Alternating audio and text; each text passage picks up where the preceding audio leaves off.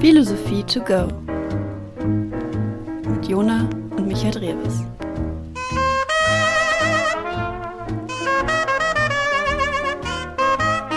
Viel Spaß!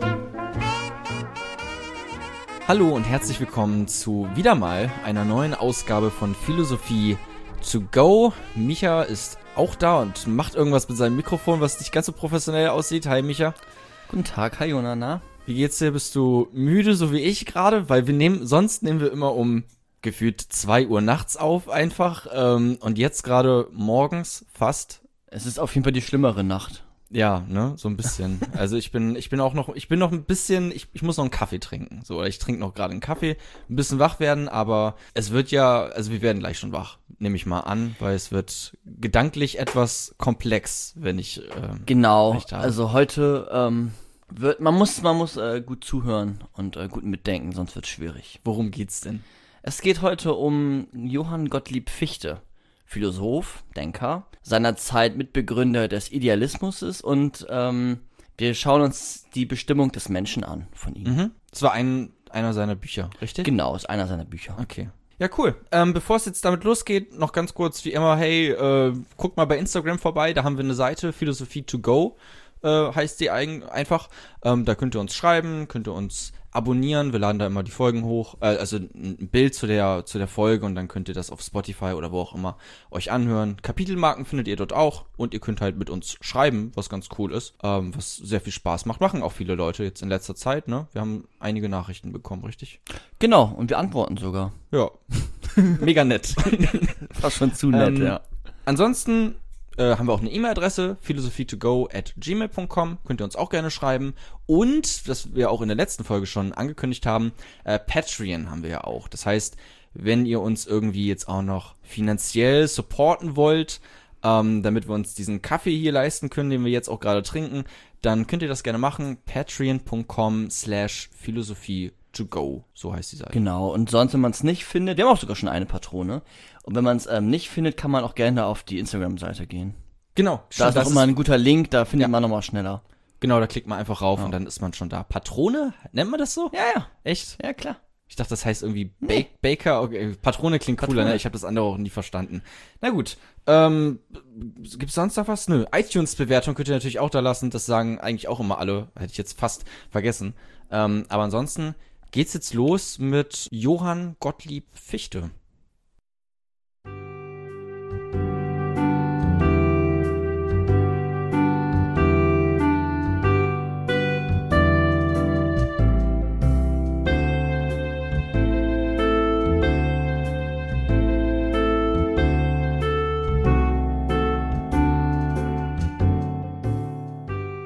Kapitel 1.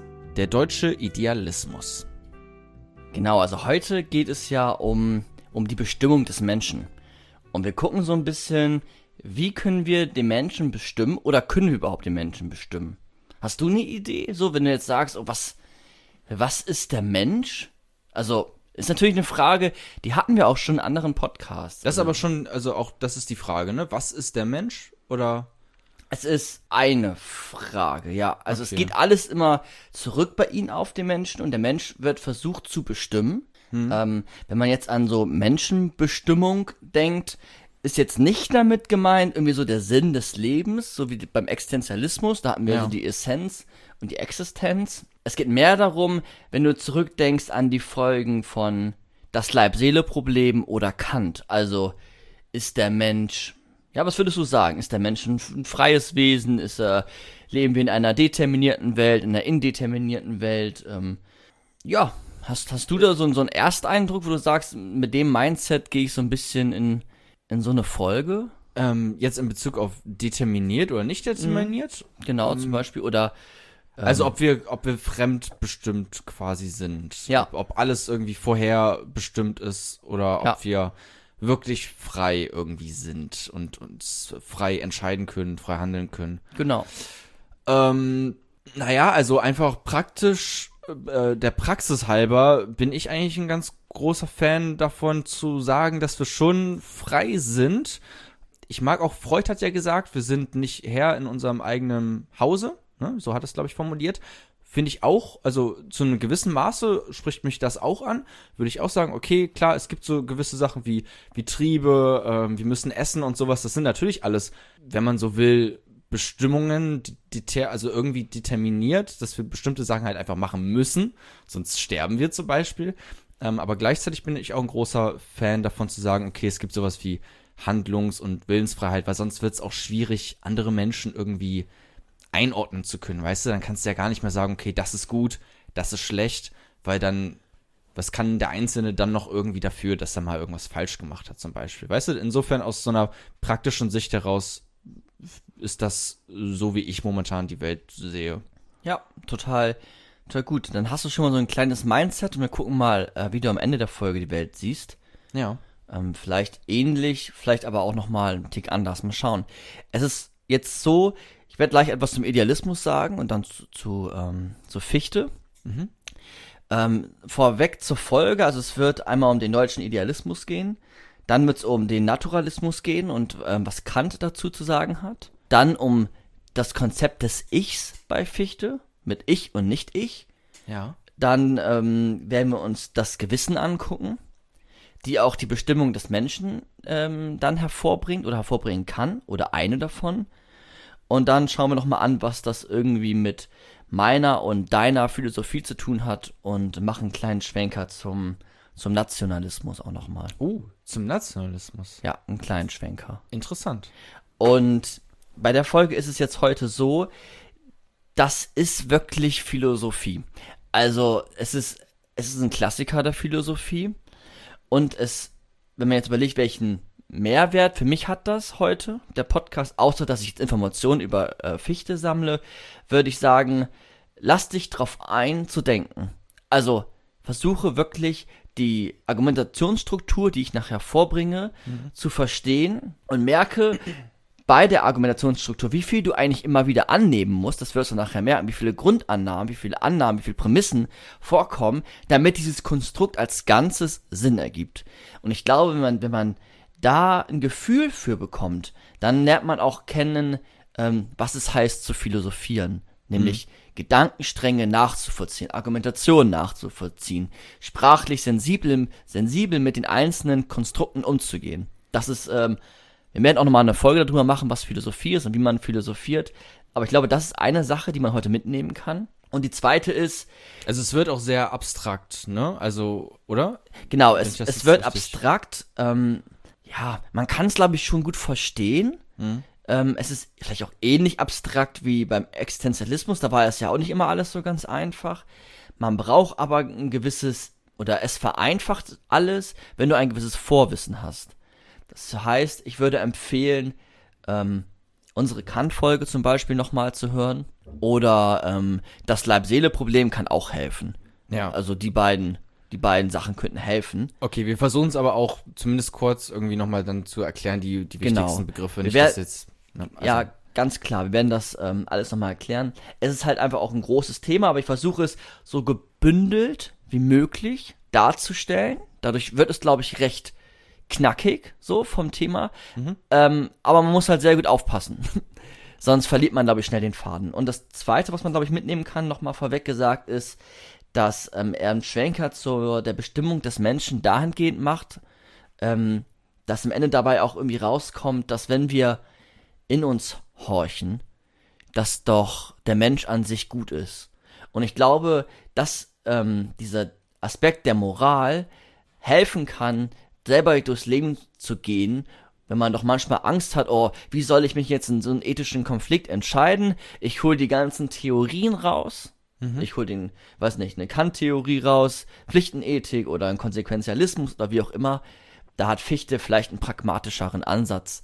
Ähm, das kann vielleicht auch noch manchmal helfen. Ja, Okay. also Da- das so vorweg spannend, vielleicht ja. gesagt zur, zur gesamten Folge auch, auch für dich. Also, ja. Okay, ja, mal gucken, ob wir das jetzt alles äh, unterbekommen, weil es klingt ja doch, also klingt nach einer Menge. Ähm, du meinst, es wird aber äh, recht knackig. Ähm, nicht, dass wir nicht so ganz so, so krass ausschweifen wollten eigentlich.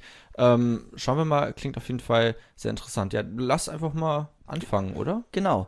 Also, der Idealismus, wir hatten das auch schon mal in einer Folge, nämlich im Leib-Seele-Problem, da hast du mich gefragt, Naja, Micha, was ist denn jetzt der Idealismus? Weißt du noch, was Ah. du geantwortet hast? Was ich geantwortet habe, bestimmt irgendwas mit Idee. Ähm, dass das, ähm, es bezieht sich darauf, dass, dass man Ideen verfolgt. Ähm, so, ja, ja. Oder Okay. hatte ich das zur Ideologie gesagt? Ich glaube schon. Ah, also verdammt. Idealismus, ich weiß nicht, nicht mehr, was du genau gesagt hast. Ich weiß aber, dass es diese Frage gab und ich mich da so ein bisschen schwer getan habe. Ja. Und ich bin dann hin zum Ideal gekommen, zu etwas, immer zu etwas Besserem, wo man irgendwie hinstrebt. Hm. Ich weiß nicht mehr genau, was du gesagt hast.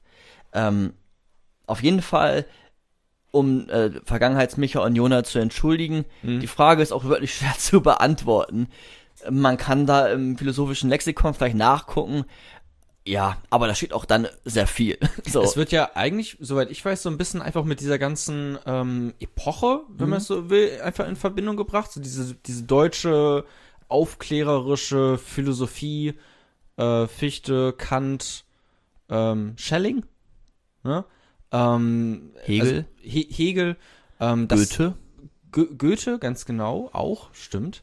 Ähm, das ist auch, glaube ich, etwas, was man jetzt so im Alltag vielleicht ganz oft einfach dann verbindet mit Idealismus. Diese, diese, diese Zeit. ähm, Genau. 19. bis 18. Jahrhundert. Genau, wenn man an, dann an die Denker denkt, die du gerade genannt hast, dann kommt ja auch so ein Begriff wie die Aufklärung. Ja.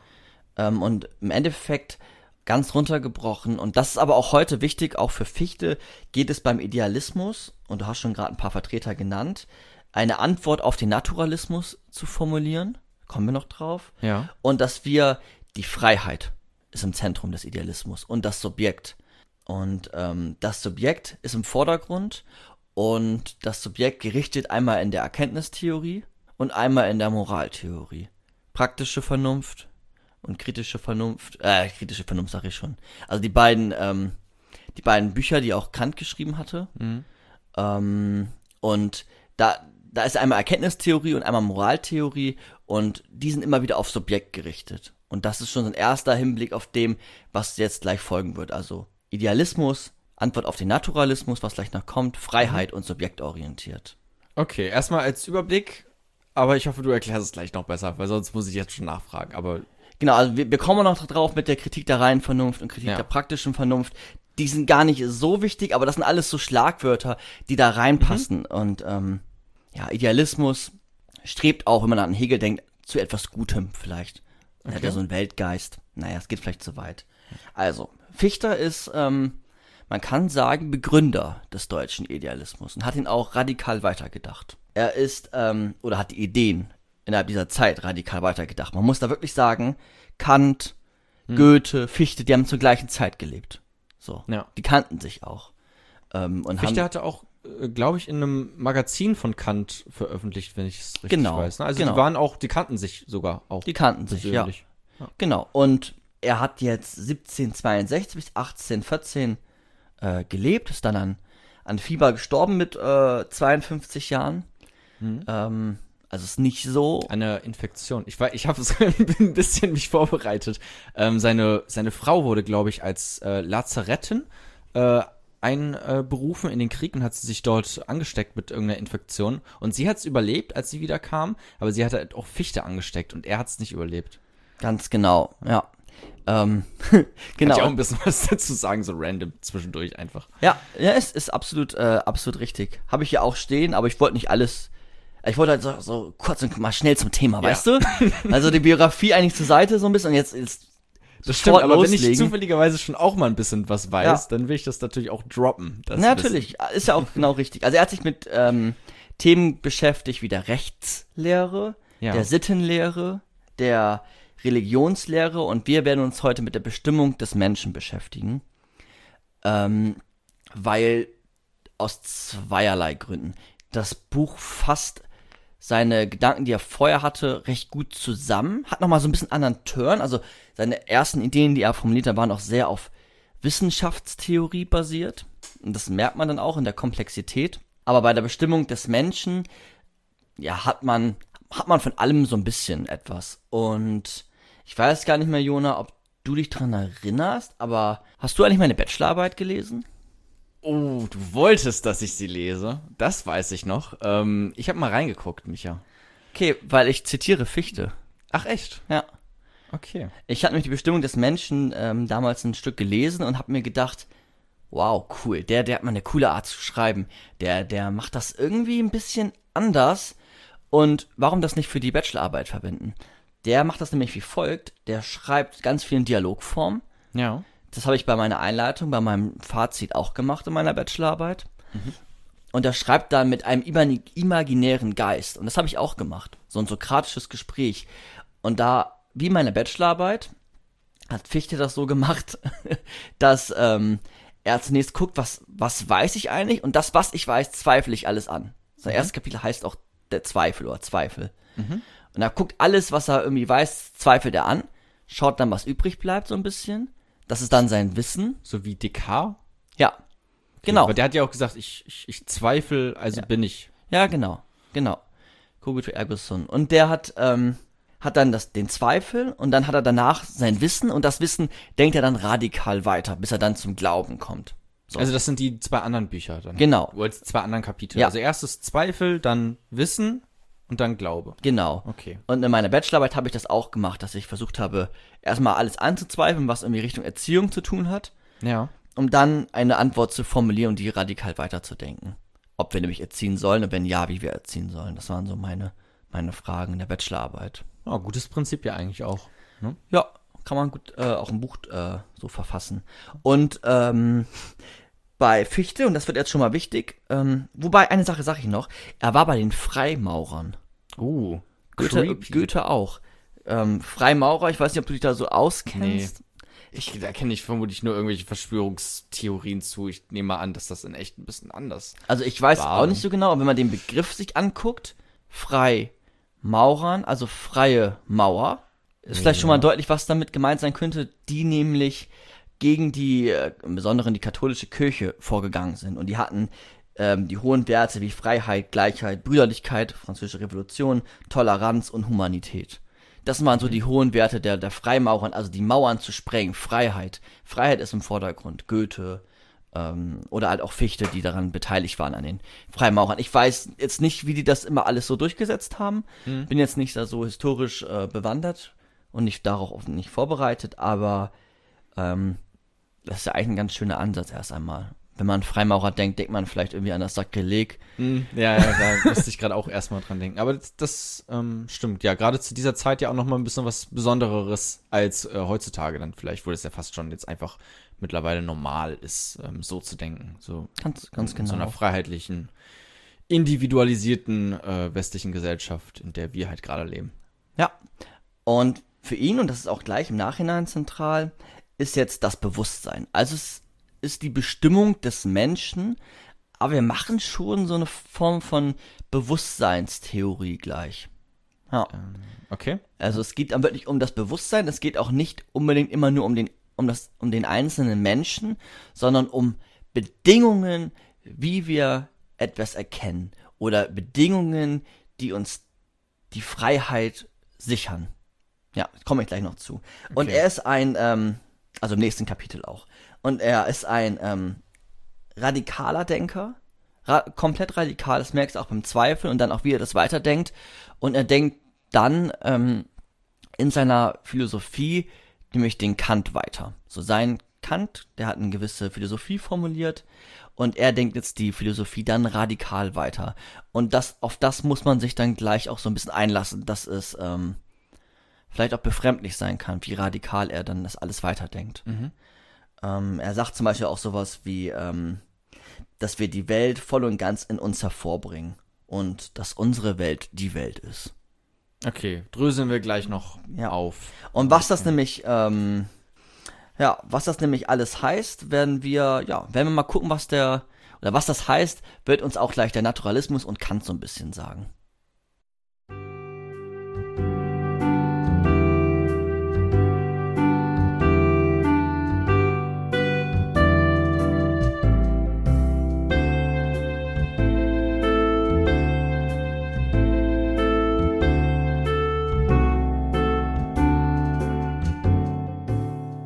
Kapitel 2 Der Naturalismus und die Antwort Kants. Ähm, jetzt auch noch mal kurz zu sagen, fällt mir gerade noch ein, dass ich mich ähm, auf das Werk Die Bestimmung des Menschen beziehe, auf Sekundärliteratur von Wilhelm Jacobs, ein Professor, der sich damit beschäftigt hat, auf den DTV-Atlas über die äh, philosophische Geschichte und auf dem Klassiker aus dem Reklam Verlag, ähm, Klassiker der Philosophie. Okay, ein bisschen Quellen droppen mal. Ja, mal ein bisschen, auch bisschen, nicht- bisschen, bisschen. Quellen droppen. Ich sage aber nicht, wo es steht. die Seitenzahl. Aber die Bücher habt ihr so Ja. ein bisschen. So ungefähr. Ähm, ist, ja, ist ja generell auch als Hintergrundwissen, damit, damit man weiß, woher du dein Wissen hast, ist ja eigentlich gar nicht mal so schlecht. Ja. Damit man auch weiß, okay, das sind seriöse Quellen. Nehme ich jetzt einfach gerade mal ja, an. ja. Ähm, so, damit Also besonders dieser. DTV-Atlas oder Klassiker der Philosophie, also da sind verschiedene äh, Werke aufgezählt. Ähm, ist ganz gut, kann man machen, ja. Okay. Und Bestimmung des Menschen kann man auch lesen, ist, ähm, ist auf jeden Fall irgendwo verständlich. Mhm. Vielleicht den Podcast vorher hören. Wir waren ja bei dem Naturalismus. Ähm, hast du so eine Idee, was, äh, was der Naturalismus so im Groben sein kann oder was da drunter zu verstehen ist? Das ist ein Ähm, großes Wort. Ja, also ehrlich gesagt gerade nicht so ganz. Ähm, also bevor ich jetzt irgendwas Mhm. er erklär's lieber mal. Okay. Dann äh, passt auch selber gut auf. weil Ich glaube, das ähm, ist gut zu wissen. Ja. Und zwar haben wir, wir leben in einer Welt, in der Zeit, wo jetzt Fichte gelebt, wo der Naturalismus ein bisschen aufkam. Wir hatten vorher eine sehr stark geprägte ähm, religiöse, christliche ähm, Anschauung der Welt. Und dann hat ja so jemand wie Kant die kopernikanische Wende eingeleitet. Ja. Und dieser ähm, ganze, beziehungsweise bevor oder währenddessen Kant die eingeleitet hat, kamen diese ganzen Naturalisten auf. Und Naturalisten waren Leute, die gesagt haben, wir haben jetzt nicht mehr diese geistigen Wesen, sondern alles ist Materie. Wir können alles durch die Naturwissenschaften erklären. Wir haben ähm, Kausalketten, die können wir uns angucken, Ursache, Wirkung, und dadurch erklären wir die Welt. Dadurch erklären wir, wie wir die Welt wahrnehmen. Dadurch können wir vielleicht noch sogar sowas wie Moral erklären. Dadurch können wir ähm, die Welt jetzt vor Kant sogar noch ähm, objektiv in uns abbilden. Kant hat das dann so ein bisschen aufgebrochen, diese, diese ganze Idee der Objektivität der Welt. Ähm, aber das ist so der Naturalismus. Das alles ist determiniert, alles ist Materie. Wir sind Teil von Kausalketten. Ach, auch, okay, das ist ja vielleicht gar nicht mal so unwichtig, dass äh, der Naturalismus gesagt hat, dass alles determiniert ist. Genau. Ne? Okay. Also wenn man ihn radikal, ne, Ja. natürlich gibt es auch weicher Naturalismus, aber jetzt so grundsätzlich, wenn man ihn komplett denkt, dann ist auf jeden Fall alles hat eine Ursache und Wirkung und determiniert im Sinne von keine Freiheit. okay. Und wir können es dann irgendwie wissenschaftlich zurückverfolgen und so die ganzen Dinge erklären. Ganz, ja, ganz, ganz genau. Ja. Okay. Ist, ist ja heute auch noch, auch du hast ja in der einen Folge diese Idee von Materie und äh, Neuronen bei der Leib-Seele Ja. äh, Problematik auch ganz, ähm, ganz interessant empfunden. Und er sagt jetzt, also Fichte, ähm, naja, aber lässt sich denn jetzt meine Bestimmung, wenn sie Teil einer Kausalkette ist, ändern? Und wo ist eigentlich die Freiheit? Also er hat irgendwie, er hat das alles so glauben wollen oder er musste es irgendwie, er hat den Zwang der Argumente gesehen, Naturalismus macht irgendwie Sinn, aber seine Intuition sagt, ähm, ja, aber ich spüre doch, dass ich frei bin und wo, wo ist denn jetzt diese Freiheit? Und zu der Zeit, glaube ich, war es auch so, besonders aber auch für Fichte, da gab es, ähm, ja, schwarz oder weiß. Also entweder ist alles Determinismus Ja. oder alles Indet Indeterminismus. Okay. Das würde man ja vielleicht aus heutiger Perspektive nicht mehr so sehen. Nicht notwendig. Kann man, aber muss man nicht. Man könnte auch einen Kompatibilismus zum Beispiel ansehen, wo man sagt, ähm, der Determinismus ist erst die Möglichkeit zur Freiheit. Können wir vielleicht mal irgendwann eine Folge zu machen. ja. Ähm, also, man verbindet die beiden. David Hume hat das auch so ein bisschen gemacht. Der sogar zu der Zeit äh, oder davor lebte. Aber ähm, wir haben jetzt genau die Frage nach, wo ist denn jetzt, wo ist jetzt überhaupt diese, diese Freiheit? Und ähm, wer ist denn jetzt eigentlich, er sagt auch zum Beispiel in dem Buch, wer ist denn jetzt der, wenn alles irgendwie Teil von Kausalkette ist, was ist denn jetzt noch das Ich? Wer bin ich denn überhaupt? Bin ich dann einfach nur ein Konstrukt von Neuron, der gerade irgendwie seine Frau liebt? Also man kann es gut nachvollziehen, wenn man sich jetzt einfach so naturwissenschaftlich sich die Natur anguckt und sowas, da gibt das ja einfach auch intuitiv Sinn, ne? Dass man sagt, okay, äh, Ursache, Wirkung und, und wenn ich die Pflanze gieße, dann äh, wächst sie und so und ich schaue mir die Natur an und versuche sie zu verstehen, ne? Also das ist ja auch sinnvoll, so da der, diese Art von Determinismus vielleicht. ähm, und ja auch bis heute eigentlich so geblieben, würde ich jetzt mal meinen. Ähm, aber er hat jetzt angeguckt, was bedeutet das, wenn man das jetzt so radikal weiterdenkt für einen selbst. Also mit eigener Willensfreiheit und eigenen, ja, die eigene Freiheit einfach, richtig? Genau. Okay. Und ähm, jetzt wird es auch schon komplizierter, weil der erste Blick von ihm dahin oder darauf gerichtet ist, dass er schaut, ja, sogar die erste Folge jetzt interessant, ich hoffe, du hast noch alles so ein bisschen drauf, wie können wir uns sicher sein? Also er fragt auch die Frage des Wissens. Also er versucht eine Wissenschaftstheorie zu formulieren, die von Sicherheit ausgeht, die von Wissen ausgeht, von gerechtfertigten Überzeugungen, Ja. ähm, die, ja, die sicher sind. Und äh, da fragt er sich, kann das dieser Naturalismus überhaupt bieten? Aber darauf kommen wir gleich noch. Weil jetzt ist nämlich Folgendes passiert. Er hat diese zwei, er hat diese Welt des Naturalismus und fühlt sich damit aber irgendwie nicht wohl und ist auch gleichzeitig jemand, der die Freiheit, der eigentlich merkt, oh Mann, ich bin doch, ich bin doch frei. Ähm, der ist auch sehr viel gereist, der hat da, da auch mit dieses Gefühl der Freiheit irgendwo gespürt. Das widerspricht sich so ein bisschen, ne? Also so Determinismus und Freiheit widerspricht sich irgendwie ein bisschen paradox. Genau. Vermutlich, ne? Oder dann müsste man so argumentieren, ja, deine Freiheit ist nur eine, eine Illusion und eigentlich bist du es halt nicht. Ähm, so, das ist, das war ihm irgendwie dann wohl zu wenig anscheinend. Ja, ja.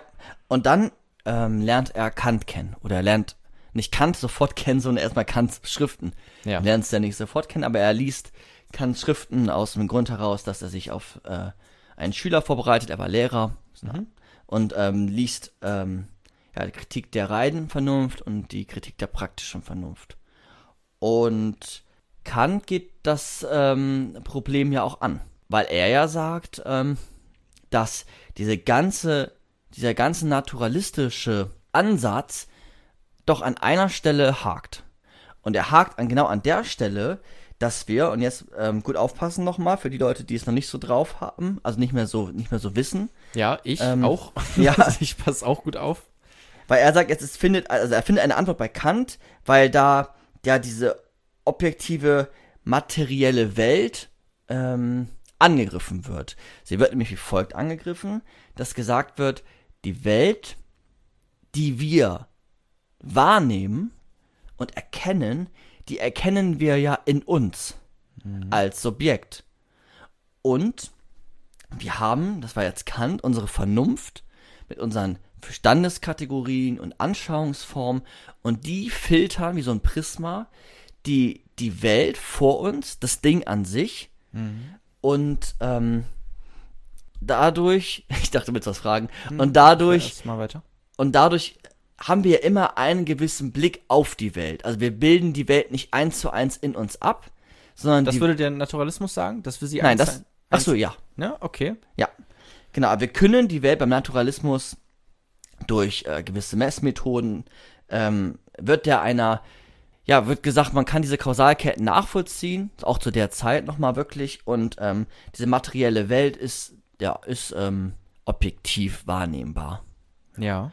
Auch sowas wie an Leibniz oder sowas, Denkrationalismus, wir hatten das ja auch schon mal alles so ein bisschen. Ist es, ist das jetzt der Rationalismus? Weil genau, wir hatten das schon mal und haben da so ein bisschen diese Unterschiede zwischen Rationalismus und Empirismus wahrgemacht. Was ist jetzt der Naturalismus? Wo ist der Oh, einzuordnen? der, der ist jetzt, ähm, ah, der kann bei beiden so ein bisschen eingeordnet werden, ne? Also zu der Zeit, also ich würde Kant auf jeden Fall und auch Fichte zum, zum Rationalismus ei- äh, zuordnen mehr, weil Ja. sie noch mehr die, den Verstand in den Vordergrund rücken und den Naturalismus äh, würde ich jetzt bis vor der Zeit vor David Hume oh, schwierig, ich bin da auch nicht so bewandert drin, würde ich den Naturalismus zuordnen, die die Welt dann durch empirische Tatsachen äh, ja, erklären wollten, direkt Okay. erklären wollten.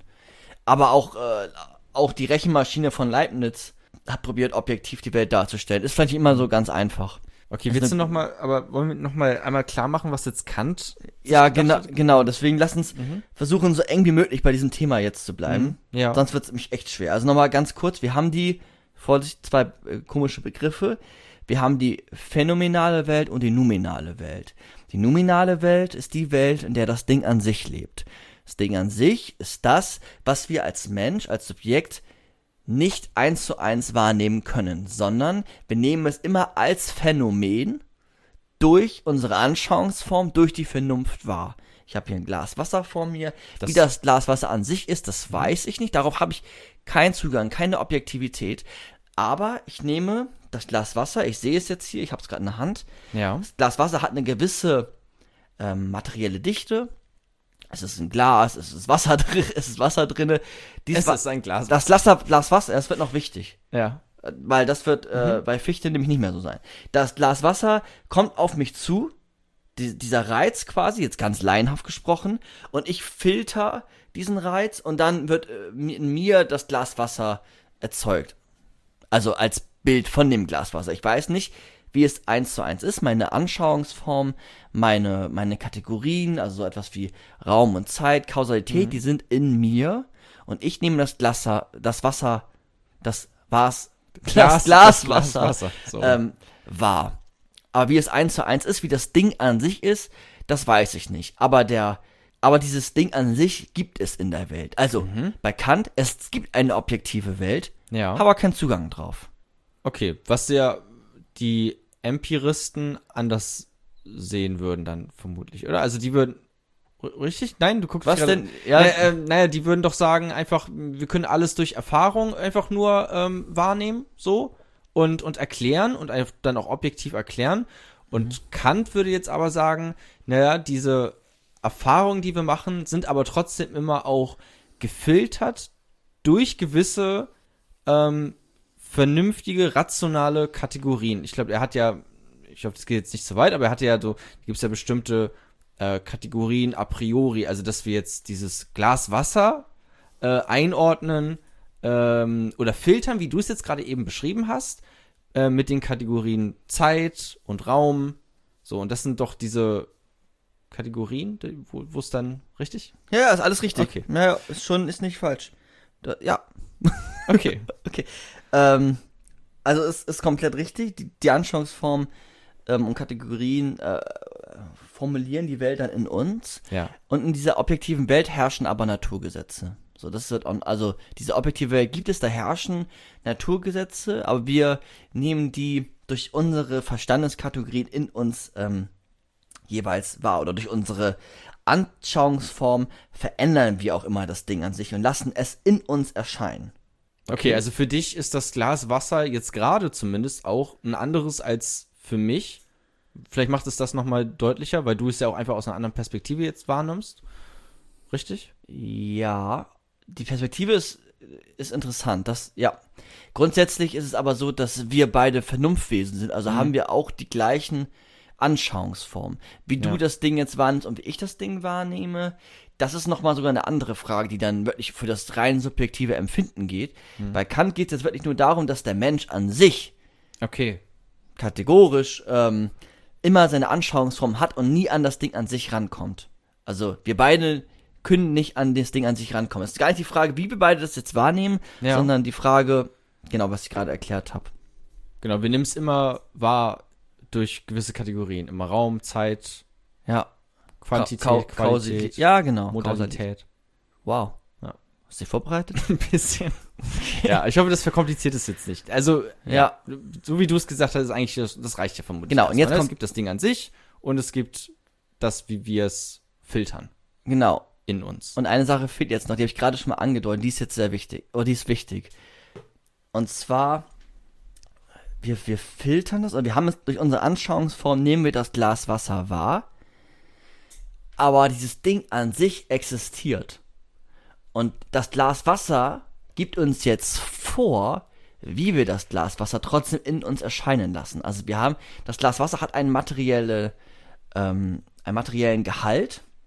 Und wir durch unsere, durch unsere Wahrnehmung sind jetzt abhängig davon, wie das Glas Wasser da steht, wie, weil wir es ja dann in uns erscheinen lassen. Also wir, es ist nicht, ja, wir müssen noch diese objektive Welt annehmen, die uns ähm, bestimmt zu, zu sehen. Also die objektive Welt sagt uns ja, was wir sehen. Wenn ich jetzt rausgehe, gucke und da ist ein Baum, dann habe ich nicht diesen Baum da erschaffen, sondern die objektive Welt hat diesen Baum angenommen, Ja. da erschaffen. Und wie der Baum dann da steht, dieses Ding an sich, darauf habe ich keinen Zugriff.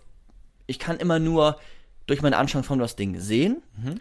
aber ich bin ja auch abhängig davon, dass es da ist Ja. und wie es ähm, in mir erscheint. ja. Und da sagt Fichte, na gut, da haben wir jetzt ein Problem. Und zwar, Und da haben wir ein Problem, nämlich folgendes. Ka sagt er, naja, Kant, ähm, so hat er es jetzt nicht gesagt. Kant, komm mal her, komm mal ganz kurz. Kant, komm mal her, du bist doch so ein Philosoph, was denn jetzt mit der Freiheit? Weil das kann's ja nicht sein. Ich, ich, ich kann jetzt nicht sein, ich kann jetzt auch nicht abhängig vom Ding an sich sein. Was denn das? Freiheit gibt es nur absolut. Boah, boah Fichte. Jetzt übertreib mal auch nicht gleich direkt. Also die Freiheit Also darf, würde ich jetzt sagen. also er, er sagt sowas wie, die Freiheit darf nicht abhängig von etwas sein. Also auch nicht vom Ding an sich. Also entweder Freiheit ganz oder gar nicht. Also bin ich jetzt frei? Hm. von der von den ganz also bin ich ein freies Wesen oder bin ich abhängig von dem Ding an sich und Kant hat diesen Dualismus nominale Welt Jona Ich verschränke schon die Arme. Jens mal ein Foto kurz für Instagram wir haben diese Welt phänomenale Welt nominale Welt das ist diese Dualität dieser Dualismus den Kant aufmacht Also phänomenale war ähm, nicht das Ding an sich sondern wie du es aufnimmst und, und, die nominale ist das Ding an sich. genau Okay. Und ähm, ja, er sagt, das, das, das geht nicht. Also entweder sind wir jetzt äh, freie Wesen Ja. und wir erschaffen in uns die Welt, ja. oder wir sind immer noch ähm, dann bestimmt durch den materiellen Gehalt des Ding an sich. Also Ähm, ab, abhängig von, Ja, genau. von dieser objektiven Welt, die irgendwo da draußen ist. Ja, gut. Okay. Klingt jetzt auch ein bisschen, klingt ja auch fast jetzt schon, also zumindest jetzt, wie es erstmal dann nur ähm, dieser Wunsch quasi äußert, dass er es nicht so haben will. Ja, klingt halt auch einfach nur wie so ein Wunsch irgendwie, wie so ein, ja, wie so eine Ideologie. Aber gut, vielleicht begründet er es ja noch gut, dann na, bin ich vielleicht denkt wieder es, on board. Er, er denkt es jetzt radikal weiter und er sagt, also wir bringen doch in uns die Welt voll und ganz hervor und nicht nur teilweise, oder?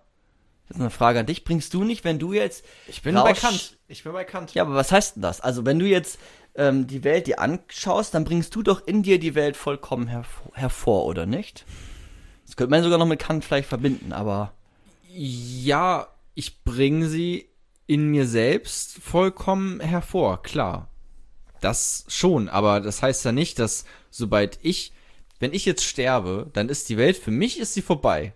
Aber ich bin mir schon recht sicher, dass sie dann immer noch existiert und nicht einfach weg ist auf einmal. Für mich ist sie weg, aber für die ganzen anderen Leute ist sie noch immer da, weißt du? Und wenn ich jetzt sagen würde, es ist wirklich alles nur, ähm, ich konstruiere diese Welt komplett, ich konstruiere dich dann ja auch quasi und auch dein Bewusstsein, was du ja offensichtlich hast, ähm, das ist mir, weiß ich nicht, also irgendwie ist mir das zu, also ich wüsste jetzt gerade noch nicht, warum man so denken sollte unbedingt. Da finde ich das andere intuitiver, logischer, äh, macht für mich mehr Sinn. ja, okay. Ähm, und wenn er jetzt, also bei ihm geht es ja auch, deswegen dieser Schwenker am Anfang, ist es ja jetzt die Frage nach so einer Begründung der Philosophie oder der Wissenschaftstheorie. Also es geht wirklich um Wissen. Ja. So, und er probiert jetzt dadurch ein Fundament zu schaffen, von dem wir Wissen kreieren können, also eine erste Grundannahme so ein bisschen. Und da ist jetzt das Bewusstsein oder das Ich gesetzt. Und nochmal zu dem, was du gesagt hast. Also, wir bringen jetzt die Welt voll und ganz in uns hervor und nicht nur teilweise.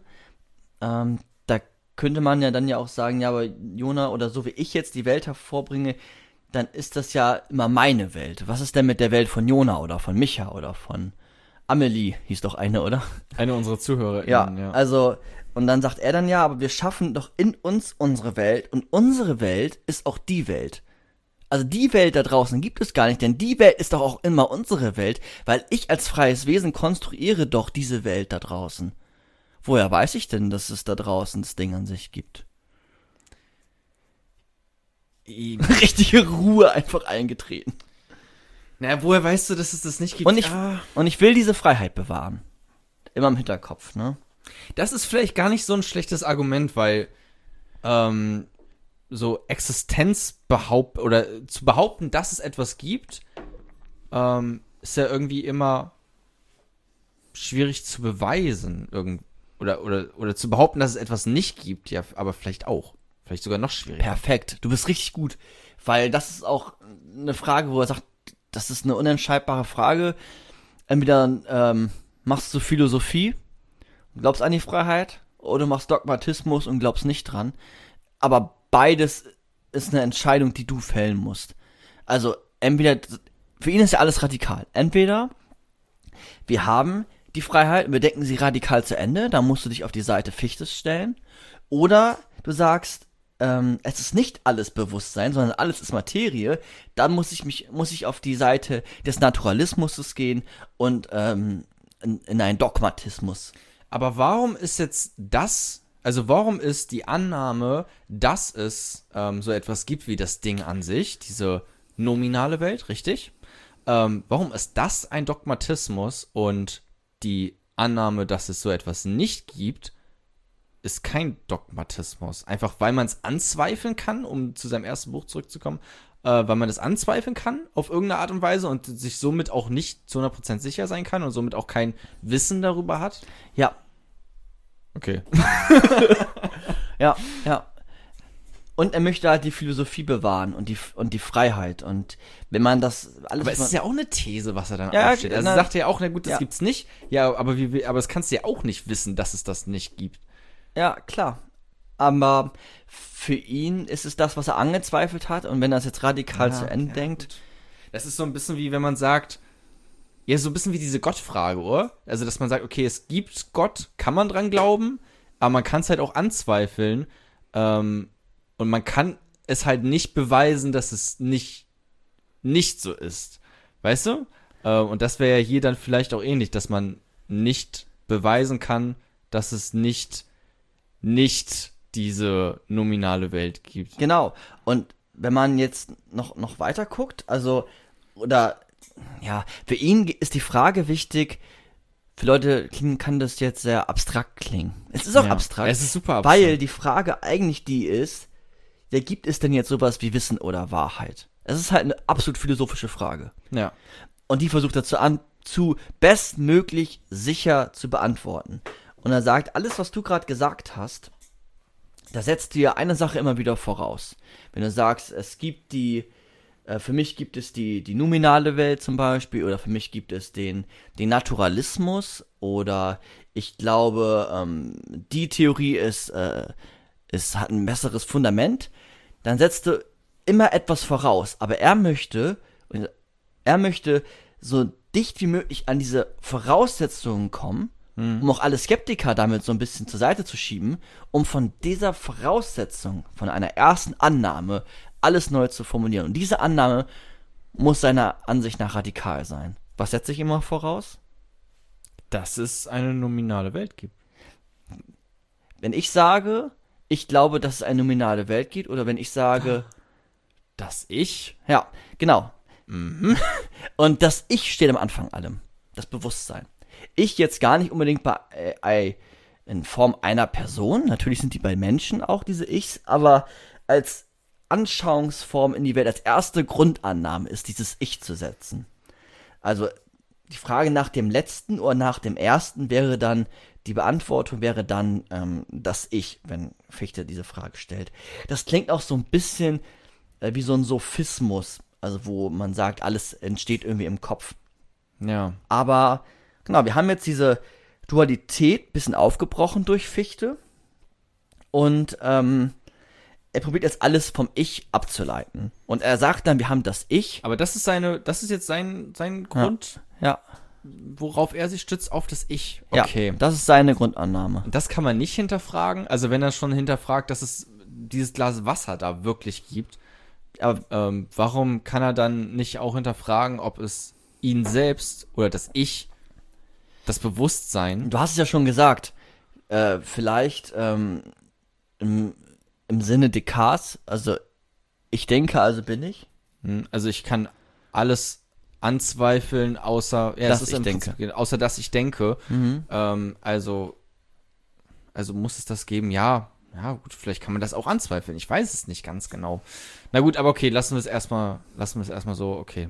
Das ist also sein, ähm, sein Grundprinzip Ja. jetzt, seine Prämisse, die Genau, und das ist jetzt auch seine, seine Erkenntnistheorie, von der er, oder das ist die Grundannahme seiner Erkenntnistheorie. Und er hat jetzt noch sowas, ähm, die, das Ich, das Ich ist jetzt die Struktur des Bewusstseins. Also wir haben die, die, die Wahrnehmungsstrukturen in uns, das Ich, dein Ich, mein Ich, ist aber auch mehr so ein unser Ich, also es umfasst die ganze Welt oder die ganze, ja, doch schon die ganze Welt, also alle, die das wahrnehmen können, bewusstseinsfähig sind. Und wir setzen die Welt, also wir setzen in uns das Seiende. Und weil wir es selber setzen, wir sind nicht beeinflusst von einer Welt außerhalb von uns, die uns materiell, materiellen Inhalt geben, sind wir frei. Weil wir in uns die Welt konstruieren. Komplett, alleine. Stichwort vielleicht wird nicht dem ganz gerecht, glaube ich, aber so Stichwort äh, radikaler Konstruktivismus vielleicht. Das auch. klingt so ein bisschen so, ne? Also wir setzen Okay. in uns die Welt als freie Wesen, das Seiende. Und er sagt, jedes Wissen, das hatte ich ja eben schon, jedes Wissen setzt ein Ich voraus. Und weil es ein Ich voraussetzt, konstruieren wir in uns die Welt. Was er aber jetzt, was mir gerade so ein bisschen auf, aufkommt, ist, er setzt, was er auch voraussetzt, ist irgendwie, habe ich jetzt gerade zumindest das Gefühl, nicht nur das Ich, sondern auch diese Freiheit, oder? Kann das sein? Dass er Genau, die, die, möchte, die möchte er sich bewahren, das ja. hat ja auch was vom Dogma. Ja, na natürlich. Er sagt ja auch, das ist eine Entscheidung dann. Ähm, also er probiert nur, ja, es ist, es ist eine, er kommt ja zu der Freiheit auch, weil er ja alles anzweifelt. Und ja, das gehört Ja. auch zur Grundannahme, ja. Na klar, Also also gut, okay, so könnte sich der Kreis schließen, das stimmt, dass er, dass die Freiheit quasi logischer Schluss daraus ist, ne? Aber er klang ja schon am Anfang so, als hätte er sich gedacht, uh, okay, die Freiheit, die ist mir schon recht wichtig, jetzt versuche ich da auch mal irgendwie hinzukommen. Aber Ja. okay, na gut. Und wir haben jetzt, um das nochmal zu sagen, es, das Ich ist die Bedingung des Wissens. Also es ist, es ist etwas Transzendentes. Es ist jetzt nicht empirisch nachweisbar, Ja. diese, die Sache, die er da darstellt, sondern es ist eine, wie die Vernunft, so eine Grundbedingung oder es ist eine Bedingung allen Wissens. Und das ist die Bedingung allen Wissens ist das Ich. Und das Ich, so wie ich es gerade erläutert habe. Okay, und das ist jetzt von, von dieser Theorie aus, sagt er jetzt, okay, das ist jetzt die, das ist jetzt die Wissenschaftstheorie und daraus leiten wir jetzt alles andere irgendwie ab. Das machen Aus- wir jetzt heute nicht, aber das ist so seine Erkenntnistheorie, also in Traditionen Kants, sehr dicht an Kant, wirklich sehr dicht, nur das Ding an sich äh, wird beseitigt. Sondern dass es gibt nur das Ich als Ursprungsgedanke. Äh, Gedanke und das Ich setzt die Welt selber, hast du gerade eben gesagt. Was was hat das jetzt für also ja was hat denn das jetzt für Konsequenzen? Äh, oder wo? Also es hat ähm, moralische Konsequenzen, auf die kommen wir gleich. ja. Weil wenn nur ich existiere, naja, Narzissmus, welcome. Also wenn nur ich mich als egoistisches Wesen, also, weiß ich nicht, es Ja. gibt diese dumme Anekdote, ich erzähle sie jetzt, eigentlich wollte ich sie nicht erzählen, aber da hat er sich mit seinen Studenten gestritten und dann haben die seine Fenster eingeworfen. Mit Steinen. Und da hat Goethe zu ihnen gesagt, naja, dass das Ich von den ganzen Nicht-Ichen angegriffen wird, hm, gibt es anscheinend vielleicht doch diese Nicht-Iche. Irgendwie so ah, sinngemäß, ne? Also, natürlich, es, ist, es, es existiert ja irgendwie scheinbar doch noch etwas, weil für ihn ist ja nur das Ich wichtig und die ganzen Ja. Nicht-Iche wären dann seine Studenten in dem Fall. Ja, ja, man kann da vieles anzweifeln, aber es ist jetzt erstmal eine Grundannahme und man braucht an jeder, auch heutzutage, brauchst du Grundannahmen. So, es gibt Sachen, die, die müssen angenommen werden, damit, und die sollten möglichst sparsam sein. Falsifikationen, so Poppers, sparsame Grundannahmen, ähm, damit sie gerade bestmöglich nicht angegriffen werden können. Ähm, ja, das ist seine, seine Grundannahme ist äh, das Ich. Und ähm, darauf aufbauend dann die Erkenntnistheorie. Also das, das sichere Wissen ist in uns. Und jetzt haben wir aber ja noch diese Nicht-Iche. Darauf möchte ich jetzt noch kommen, auch gleich zur Moral. Aber wir haben noch diese, ähm, diese Nicht-Iche. Und das ist jetzt die Antithese zu dem Ich. Also die anderen. Und ähm, die anderen so sind nicht nur Menschen, diese Nicht-Iche, sondern auch Sachen, die mich eingrenzen. Oder man grenzt sich quasi gegenseitig ein. Also auch die Natur hat eine gewisse Form des Nicht-Ichs. Weil es ist ja nicht ich, also es ist nicht ich. ja Ne? Also du bist nicht ich, denn weil ich bin alles ja ich. was nicht ich bin Ja. ist nicht ich Ja, fantastisch, oder? Kannst du richtig geile, äh, Ja. verwirrende Tweets raushauen mit. Also, und es ist einfach auch smart. So. Ja. Folgt mir bei Twitter. Ähm, wie heißt du da? Besser Sag ich jetzt nicht. Besser so. Also wir haben diese ganzen Nicht-Iche. Die Natur, die Dinge der Welt. Aber auch du bist ein Nicht-Ich. Ja. Logisch, du bist ja nicht ich. Und aus meiner Perspektive bist du ein Nicht-Ich. Genau. Und wir begrenzen uns gegenseitig. Mhm. Inwiefern? Inwiefern? Dass ich habe hier mein Ich Ja. und du hast dein Ich. Und zum Beispiel komme ich ja jetzt nicht an dein Ich ran. Oder wenn es jetzt so handlungstheoretisch wäre, ähm, darauf kommen wir gleich noch, könntest du ja auch meine Handlungsfreiheit einschränken durch gewisse Praktiken. Und wir begrenzen uns quasi gegenseitig. Auch die Natur begrenzt natürlich mein Ich. Also Ja. das Nicht-Ich. Äh, kann, wenn ich nicht mal gut atmen kann, habe ich halt ein Problem. Wenn, die, wenn der Klimawandel zu weit vorrückt, habe ich auch ein Problem. Insofern dann vielleicht ja doch ein bisschen, um jetzt nochmal auf Fichte direkt zurückzukommen, doch ein bisschen determiniert, oder nicht? Also zumindest nur, nur weil du sagst, okay, das ist alles irgendwie, äh, es gibt keine nominale Welt, äh, aber gleichzeitig machst du die Erfahrung, okay, ähm, ich kann jetzt auch die Welt nicht einfach so gestalten, wie ich sie gerne hätte und werd halt, ich muss schon die Tür vorher öffnen, bevor ich Okay. durch diesen Raum durchgehen möchte, ne? Ja, aber denk noch mal daran, dass es bei Ihnen, oh, das ist echt, es ist auch kompliziert, Ja. dass du bei einer Wissenschaftstheorie bist, also bei einer Erkenntnistheorie. Und da geht's jetzt unabhängig von der Welt, wie sie draußen ist, die Nicht-Iche, geschenkt. Die kann es nach, nach Fichte ja auch pragmatisch einfach so geben. Aber sie hat keinen Einfluss auf, ähm, Das Wissen. ja, Weil ich mir einfach nicht sicher sein kann. ja. Okay. Und weil ich komplett selber in mir, mein Ich konstruiert die Welt und meine Welt ist, ist die Welt. Okay, aber er würde, würde er aber gleichzeitig auch schon sagen, dass, weil du das gerade eben meintest, ähm, dass du ein Ich hast und dass ich aber auch ein Ich habe? Also, dass es verschiedene Iche gibt? Hm. Oder würde er. Hm, nee, doch. Nee, okay, das würde Und er aber wir haben sagen. beide die, ähm, als Subjekte haben wir beide, die Bedingung des Wissens ist halt das Ich. Also dein Ich ist deine Bedingung des äh, Wissens. Das ist quasi mein, ähm, meine Prämisse für, Ja. für, für mich von allem Denken heraus und du hast aber auch dieselbe Prämisse. Okay. Ja, fast ein bisschen paradox, weil eigentlich sollte es sich ja irgendwie ausschließen, aber dann. Ja, weil es ja das Ich ist ja transzendent. Mein Ich ist ja nicht nur für mich, sondern ist ja ein Ich wie die Vernunft. Als Vernunftwesen. Okay. Als Ich-Wesen. ähm, okay, also es ist quasi eher, ein- eher ein Prinzip als jetzt tatsächlich eine, Das ist eine Bedingung des als Wissens. eine Realität, dass er jetzt wirklich sagt, okay, es gibt nur ich und alles andere ist, Mhm. ist nicht, ist, sondern, ähm, es ist eher ein Prinzip, was ich anwende, um zu wissen, was kann ich wissen und was Ja, nicht. ja. Okay. Ja, dann macht ja auch das Beispiel, was du vorhin gesagt hast mit, wer hat das gesagt mit dem, äh, Goethe. die- Goethe? Ja, komm, Goethe. Du hast es nicht verstanden. Ja.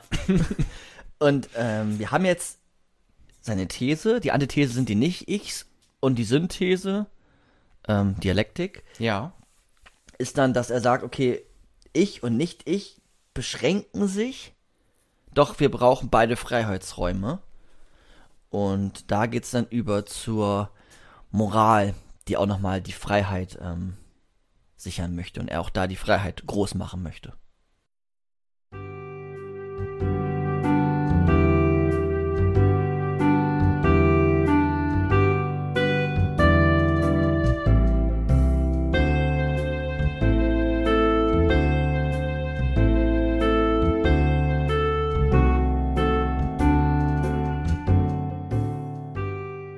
Kapitel 3.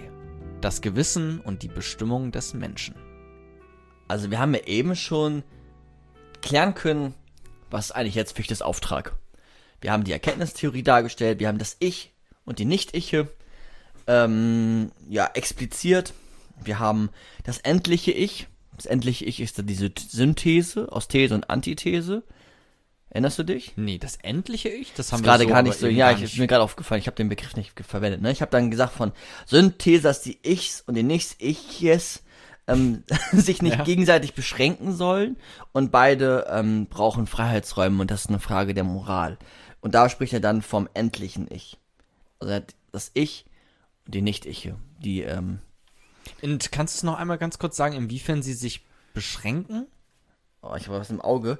Ähm, richtig schlecht. Alles gut. Das, äh, ja, die, die Iche, oder dein, dein Ich, wird ja beispielsweise jetzt in einer, in einer, in einer Moral oder in, in Handlungen könnte ich ja dich beschränken. Ja. Also ich könnte dich eingrenzen, ich könnte dich deiner Handlungsfreiheit berauben, ich könnte dich einsperren. Ja. Und ähm, die Erkenntnis des Ichs, die bleibt bei dir. Du nimmst in dir die Welt komplett wahr. Aber trotzdem können ja die Nicht-Iche, unabhängig der Erkenntnis, als Bedingung der Welt, das Ich, ähm, dich einschränken. Können deine Scheiben einschlagen. Können deine Scheiben Ein- einschlagen. Und das, ist, und das ist dann, auch im Laufe seiner Zeit, ist er dann dazu gekommen, dass Bestimmung des Menschen kam auch um einiges später als das Werk, was wir eben so ein bisschen, oder die Idee, die wir eben formuliert hatten, nämlich diese Erkenntnistheorie. Und er ist jetzt so weit, dass er sagt, ähm, dass wir Freiräume brauchen. Und das ist jetzt eine Frage der Moral. Okay. Und ähm, genau, das Kapitel heißt ja das Gewissen, das wird auch gleich noch wichtig. Ähm, da kann man schon mal so, so seine, mh, seine gedankliche Blase aufmachen für Leute, die sich mit Rousseau auskennen. Das ist bei dir nicht der Fall. Aber da, der spricht auch von Gewissen. Und auch Kant. Kategorischer Imperativ, praktische Vernunft, ähm, Kritik der praktischen Vernunft. Einmal sich schon mal diesen semantischen ähm, Konzepten und Ideen widmen, damit äh, man mit einem guten Standing in dieses Kapitel gehen kann. ähm, Ja, ich versuche es. Ähm, Ich glaube, bei Jonas ist einfach nur so ein Affe, der irgendwas gerade. du meinst in meinem Kopf, Ja. wie diese eine Szene bei den Simpsons, wo nur so ein Affe Ja. Einen Zirkus Das ist einfach gut, die Szene. Ja. ist einfach, aber gut. Nee, also tatsächlich nicht. Ich bin, ich versuche reinzukommen. Okay. Wir versuchen es mal. Wir versuchen es ja auch grundlegend. Wir versuchen alle Leute mit ins Boot zu holen. Ähm, schauen wir mal, ob das funktioniert jetzt gleich. Ähm, genau, die Bestimmung des Menschen ist jetzt eben schon so ein bisschen gefallen. Also die Bestimmung des Menschen ist dadurch ist der Mensch bestimmt erkenntnistheoretisch, dass das Ich und die Freiheit. Also der Mensch ist ein freies Wesen. Ein Ich. Das ist eigentlich schon die Bestimmung des Menschen. Aber sie geht noch darüber hinaus. Und das ist nämlich jetzt, dass der Mensch ist ja nicht nur ein Wesen, was erkennt, sondern auch ein handelndes Wesen. Wichtig? Ja. Der Handlungsbegriff kommt gleich noch. Und was das jetzt damit zu tun hat, wie wir in der Ebene der Handlung die Freiheit retten können, ist jetzt was, was Fichte wieder interessiert, weil er ist der Philosoph der Freiheit. Er hat die Freiheit retten können bei Kant. Und dann liest er jetzt weiter und merkt, okay, Kant hat doch eigentlich schon ähm, sehr, sehr gute Dinge zur Freiheit gesagt in seiner, in seiner Kritik der praktischen Vernunft und hat doch die Moral aus der Freiheit abgeleitet. Und das findet Fichte erstmal sehr, sehr gut. Also er findet das nicht nur erstmal sehr gut, er, er ist da jetzt wirklich sehr stark in der Tradition von Kant. Und ähm, das war ja so, also die Freiheit des Menschen ist, ist abgeleitet bei Kant von der Vernunft. Und die Vernunft ist etwas, das ist frei. Es ist unabhängig von, von, von äußeren Umständen, von Neigungen, die ist jetzt in dir als Ja. Prinzip. Und aus der Vernunft werden ja bei Kant Also Vernunft im Gegenzug zu sowas wie Emotionen und Gefühle und, und das ganze, was dann mit der Romantik später Triebe. noch, Triebe, genau, sondern einfach nur vernünftiges Denken, Argumente, so, nur damit man es nochmal, auch diesen Vernunftbegriff irgendwie so ein bisschen gerade hat. Ja. Du guckst Ja, ja, doch. Willst du es ergänzen oder nee, lieber verändern? Nee, ich würde es immer so stehen lassen. Man kann ja, Ja. wieder was zu sagen. Ja, man kann halt aber tausend Sachen zu sagen. Ich, ich lasse erstmal so stehen, weil ich glaube, es wird schon deutlich, was ich, ähm, auf was ich hinaus will. Aber ja, ist ein, ist ein richtiger äh, Aspekt. Also dich, den zu bedienen jetzt, diesen inhaltlichen Aspekt. Und er sagt jetzt also, die, die Vernunft fordert uns auf, kategorisch zur Pflicht. Also wir haben ja diese, ist ja auch eine Pflichtenethik. Und ähm, moralisches Handeln heißt Handeln aus Pflicht. Handeln aus Pflicht heißt Handeln aus der Vernunft. Und die Vernunft ist frei. Freiheit steht vorne. Dann formuliere ich ähm, das moralische Gebot, beispielsweise den kategorischen Imperativ, Ja. an denen sich dann alle anderen Normen orientieren. Und diese, dass ich das formuliere, also dass ich aus Pflicht handle, äh, macht deutlich, dass ich frei handle, weil ähm, ich kann mich meinen Neigungen, meinen Trieben, meinen Trieben ähm, entgegenstellen. Ich bin nicht denen unterworfen. Ich bin nicht wie bei Freud, der jetzt viel später gelebt hat. Ähm, der würde ja sagen, ja, du bist ja irgendwie durch deine Triebe in gewisser Form determiniert. die entscheiden über deinen Willen. Und er sagt, nein, ich kann doch gerade, wenn ich diese Neigungen, er spricht dann auch, Kant spricht von Neigungen, meine Emotionen, meine Gefühle, ich kann doch Nein sagen. Bisschen wie Sartre. Ich kann doch Nein sagen, ich kann mich doch dagegen entscheiden. Das ist für ihn dann die Freiheit, weil die, das gegen entscheiden heißt, dass ich mich meiner Vernunft bediene und aus meiner Vernunft nämlich die Pflichten ableite, moralisch zu handeln. Also ich bin nicht unterworfen, sondern ich handle aus Freiheit. Und wir können uns gegen etwas entscheiden. Ja. Äh, wobei das wir uns etwas gegen, ja doch, wir bleiben erstmal dabei. Aber es geht auch immer um solche Sachen gerade wie Moral, oder? Genau, und es Weil geht, ja, es gegen, geht, gegen gewisse Sachen kann man sich auch einfach, nicht, also ich kann jetzt nicht unendlich lang die Luft anhalten. Irgendwann sagt Nee, mein nee, Körper nee. halt einfach, okay, du, du nimmst jetzt wieder Luft auf, äh, sonst kippst du um. Das macht er einfach automatisch. Ne? Aber es, es geht jetzt schon in Bezug auf moralisches Handeln. genau, und jetzt nochmal wichtig, das ist auch wichtig, dass du dir das merkst, weil ich glaube, das ist immer ganz gut, wenn man mit Leuten diskutiert, dass man das gut, gut unterscheiden kann. Ähm, Ja. Oder auch jetzt ihr Zuhörenden. Wenn man von der Pflichtenethik spricht, dann spricht man auch von, wenn man jetzt vom moralischen Handeln spricht, dann ist zunächst einmal die, die Absicht ist gemeint. Das hatten wir auch damals. Die Absicht ist wichtig. Und ich, beispielsweise ich, als, ähm, als Ich-Wesen, kann jetzt bestimmen und sagen, ich entscheide mich dafür, heute einen Podcast zu machen. Eine Handlung, jetzt keine moralische Handlung, sondern eine nach dem hypothetischen äh, Imperativ, also nicht etwas, was zur allgemeinen Maxime ähm, Ja. hervorgehen kann, sondern ich entscheide mich jetzt heute zu einem Podcast zu machen. Die Absicht ist frei. Angenommen, die Technik stimmt, spinnt, oder stimmt heute nicht.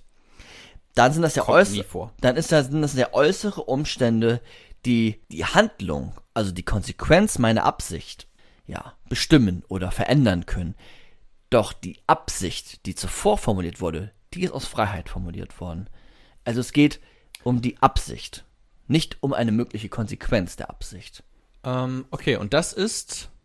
Das ist ähm, abgeleitet von der Vernunft und so möchte er ähm, die, ja, die Moral ähm, auch formulieren, wie, wie bei Kant eigentlich. Also und jetzt, genau, und jetzt haben wir, also wir haben jetzt dieses Konstrukt, das müssen wir jetzt erstmal annehmen, dass wir, ähm, dass wenn wir aus der Vernunft moralische Prinzipien ableiten, dass die frei sind. Das ist jetzt wieder eine Annahme, die jetzt erstmal gestellt wird.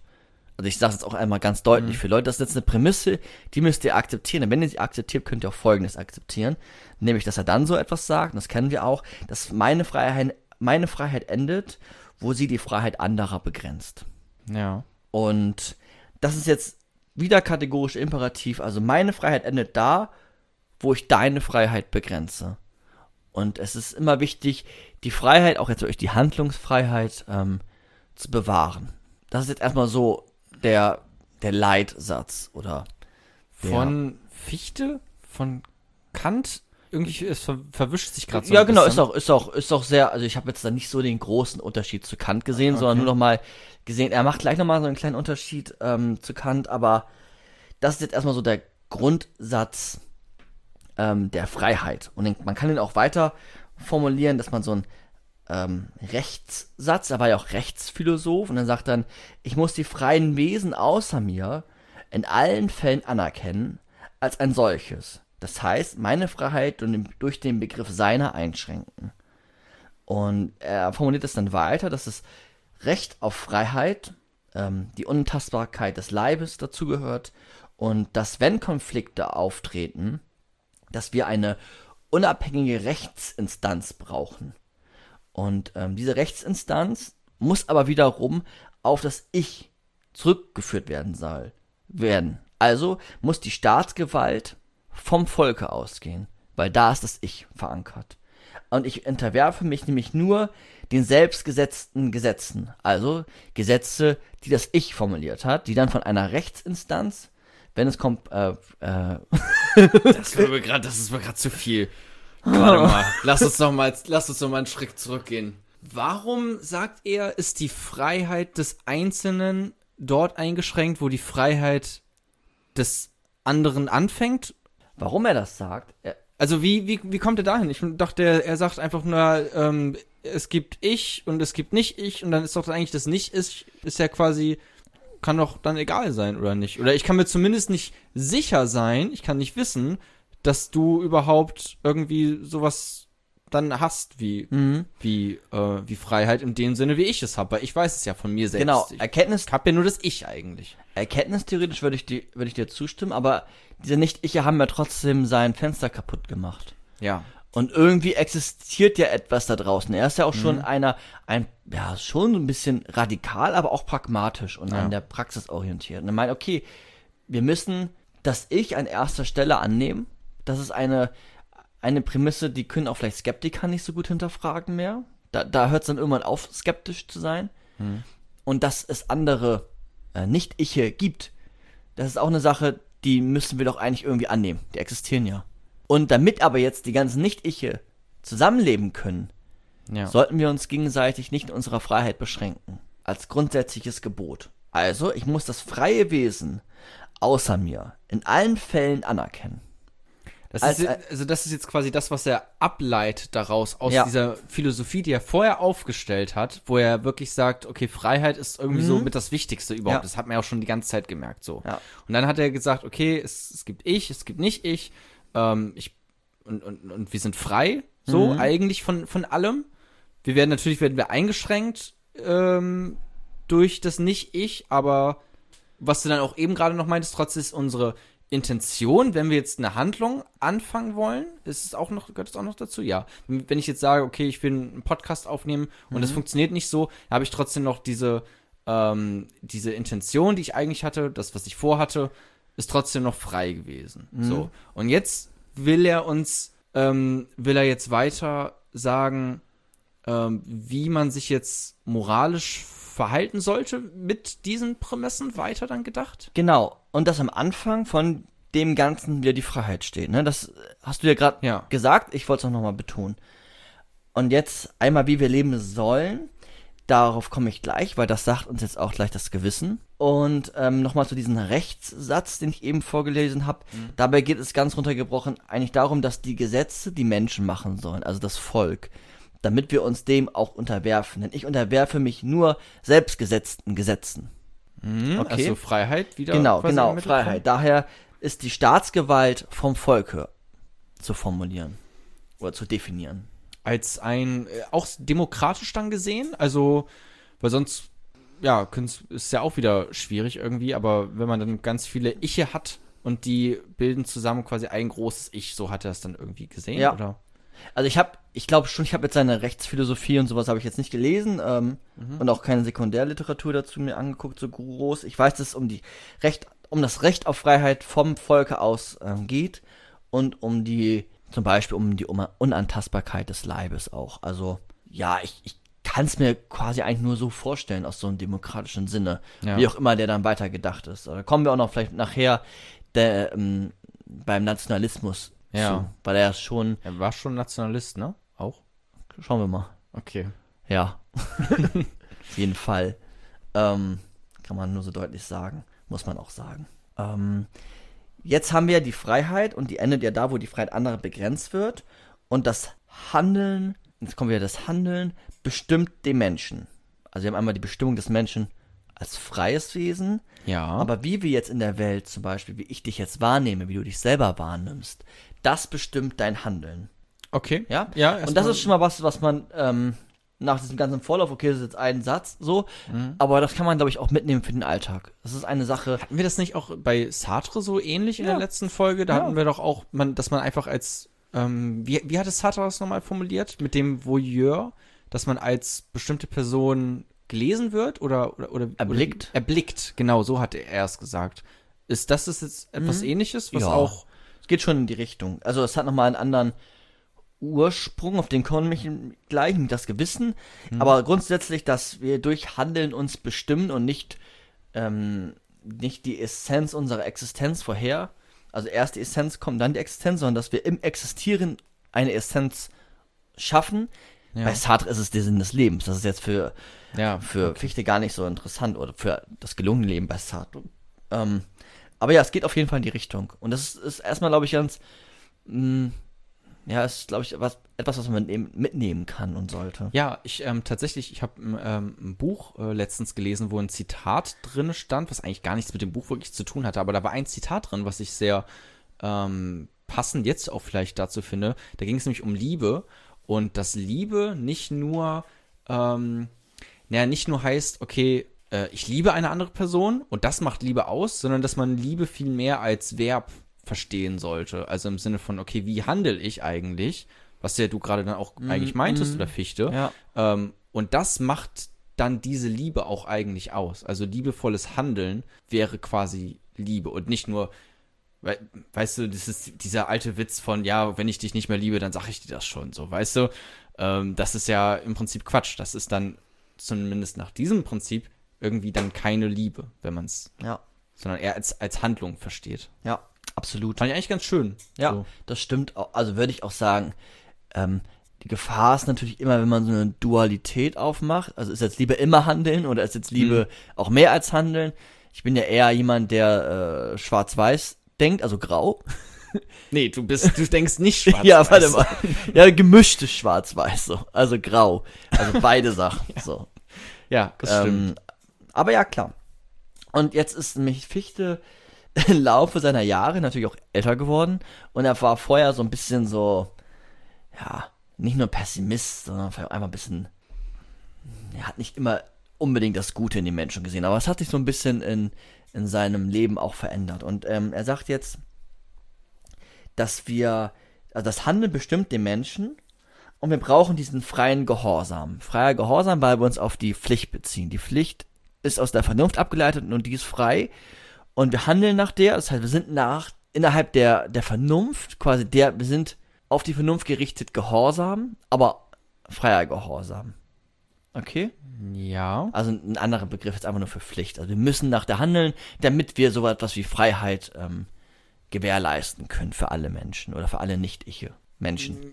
Bleiben wir mal bei Menschen, bei ihnen auch. Ja. Tiere, schwierig. Okay. Ähm, ja. genau, und wir haben ja diese Bewusstseinstheorie, das Ich immer noch als ersten Ausgangspunkt des Ganzen. Und er sagt jetzt, ähm, Teil der moralischen Welt ähm, ist ja die Vernunft. Und wenn wir jetzt ganz tief in uns reinhorchen, also wir haben ein, ähm, ein gewisses Dilemma oder wir wissen nicht, wie wir uns entscheiden sollen gerade oder wir haben, äh, weiß ich nicht, wir haben Liebeskummer oder wir haben ein Mädchen gedatet und finden es irgendwie gar nicht so cool. Und wie, wie soll ich denn jetzt handeln? Was, was mache ich denn jetzt? So, hole ich jetzt ein ethisches äh, Konzept der Entscheidungstheorie raus, was ich zu Hause liegen habe?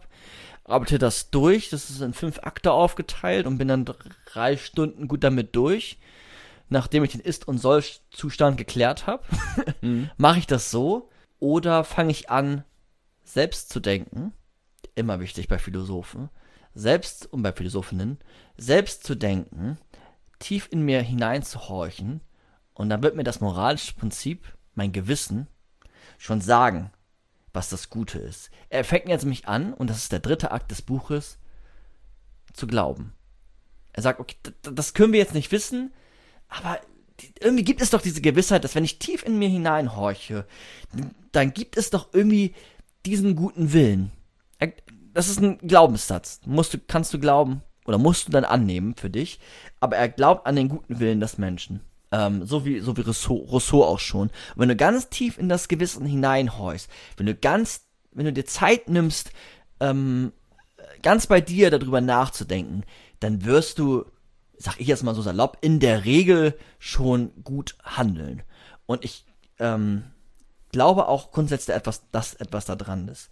Und dass die Bestimmung des Menschen ist es dann auch, auf das Gewissen zu hören. Also wir als freie Wesen, ja, bestimmen uns dann in gewisser Weise durch unser Handeln.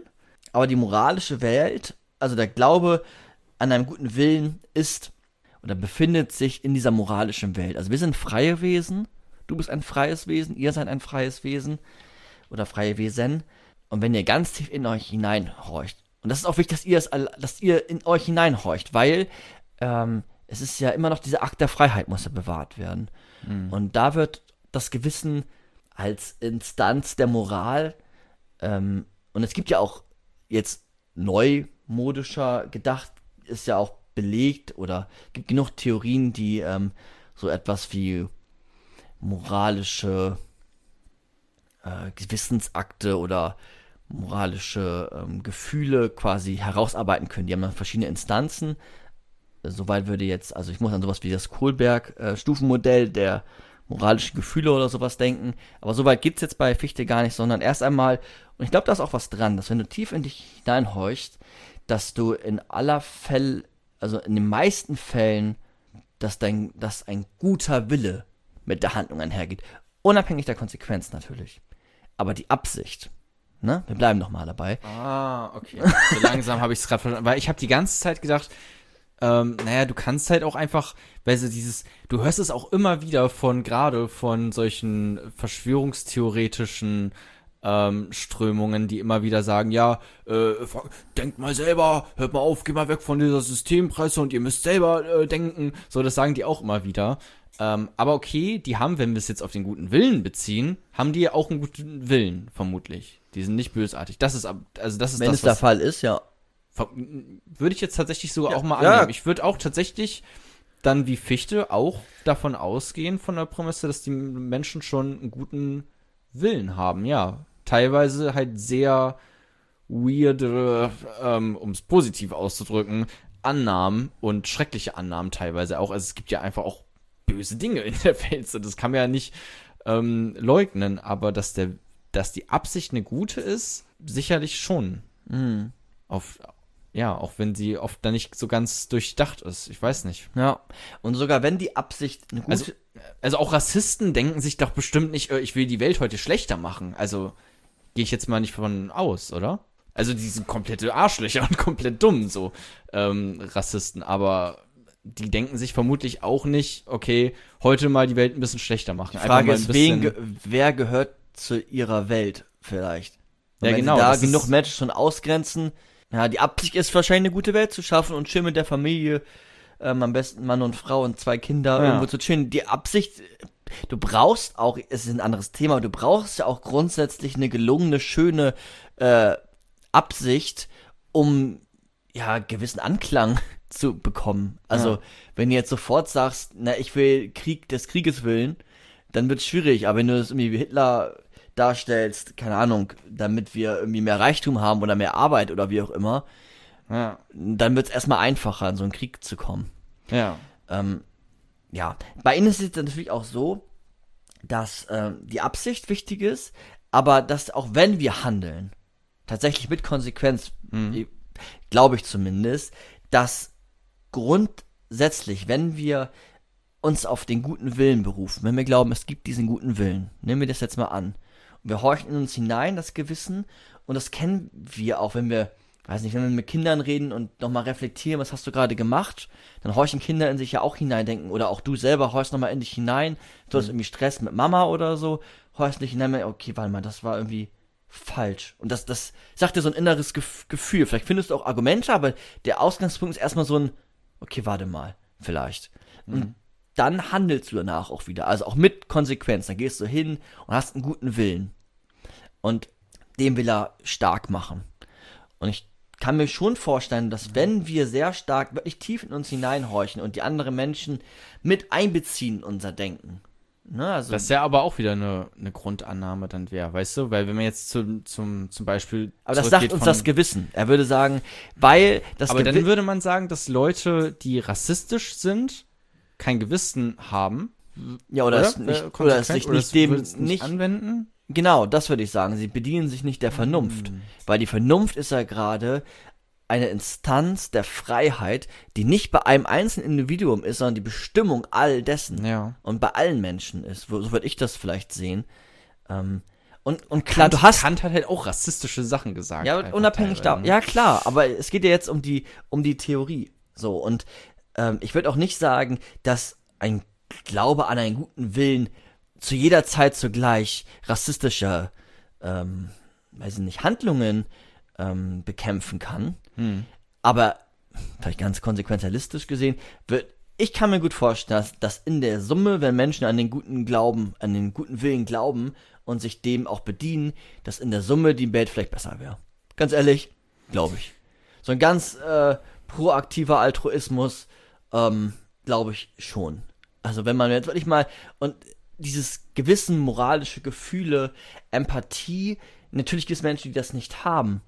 So, dafür gibt es dann ja auch gewisse Begriffe und Pathologien, aber in der Summe würde ich sagen, ist es schon bei Menschen verankert. Ähm, aber es ist Ja. noch vorweg, und dann kannst du was sagen. Ähm, das Kapitel heißt Glaube, ne? Das darf man vielleicht nicht vergessen.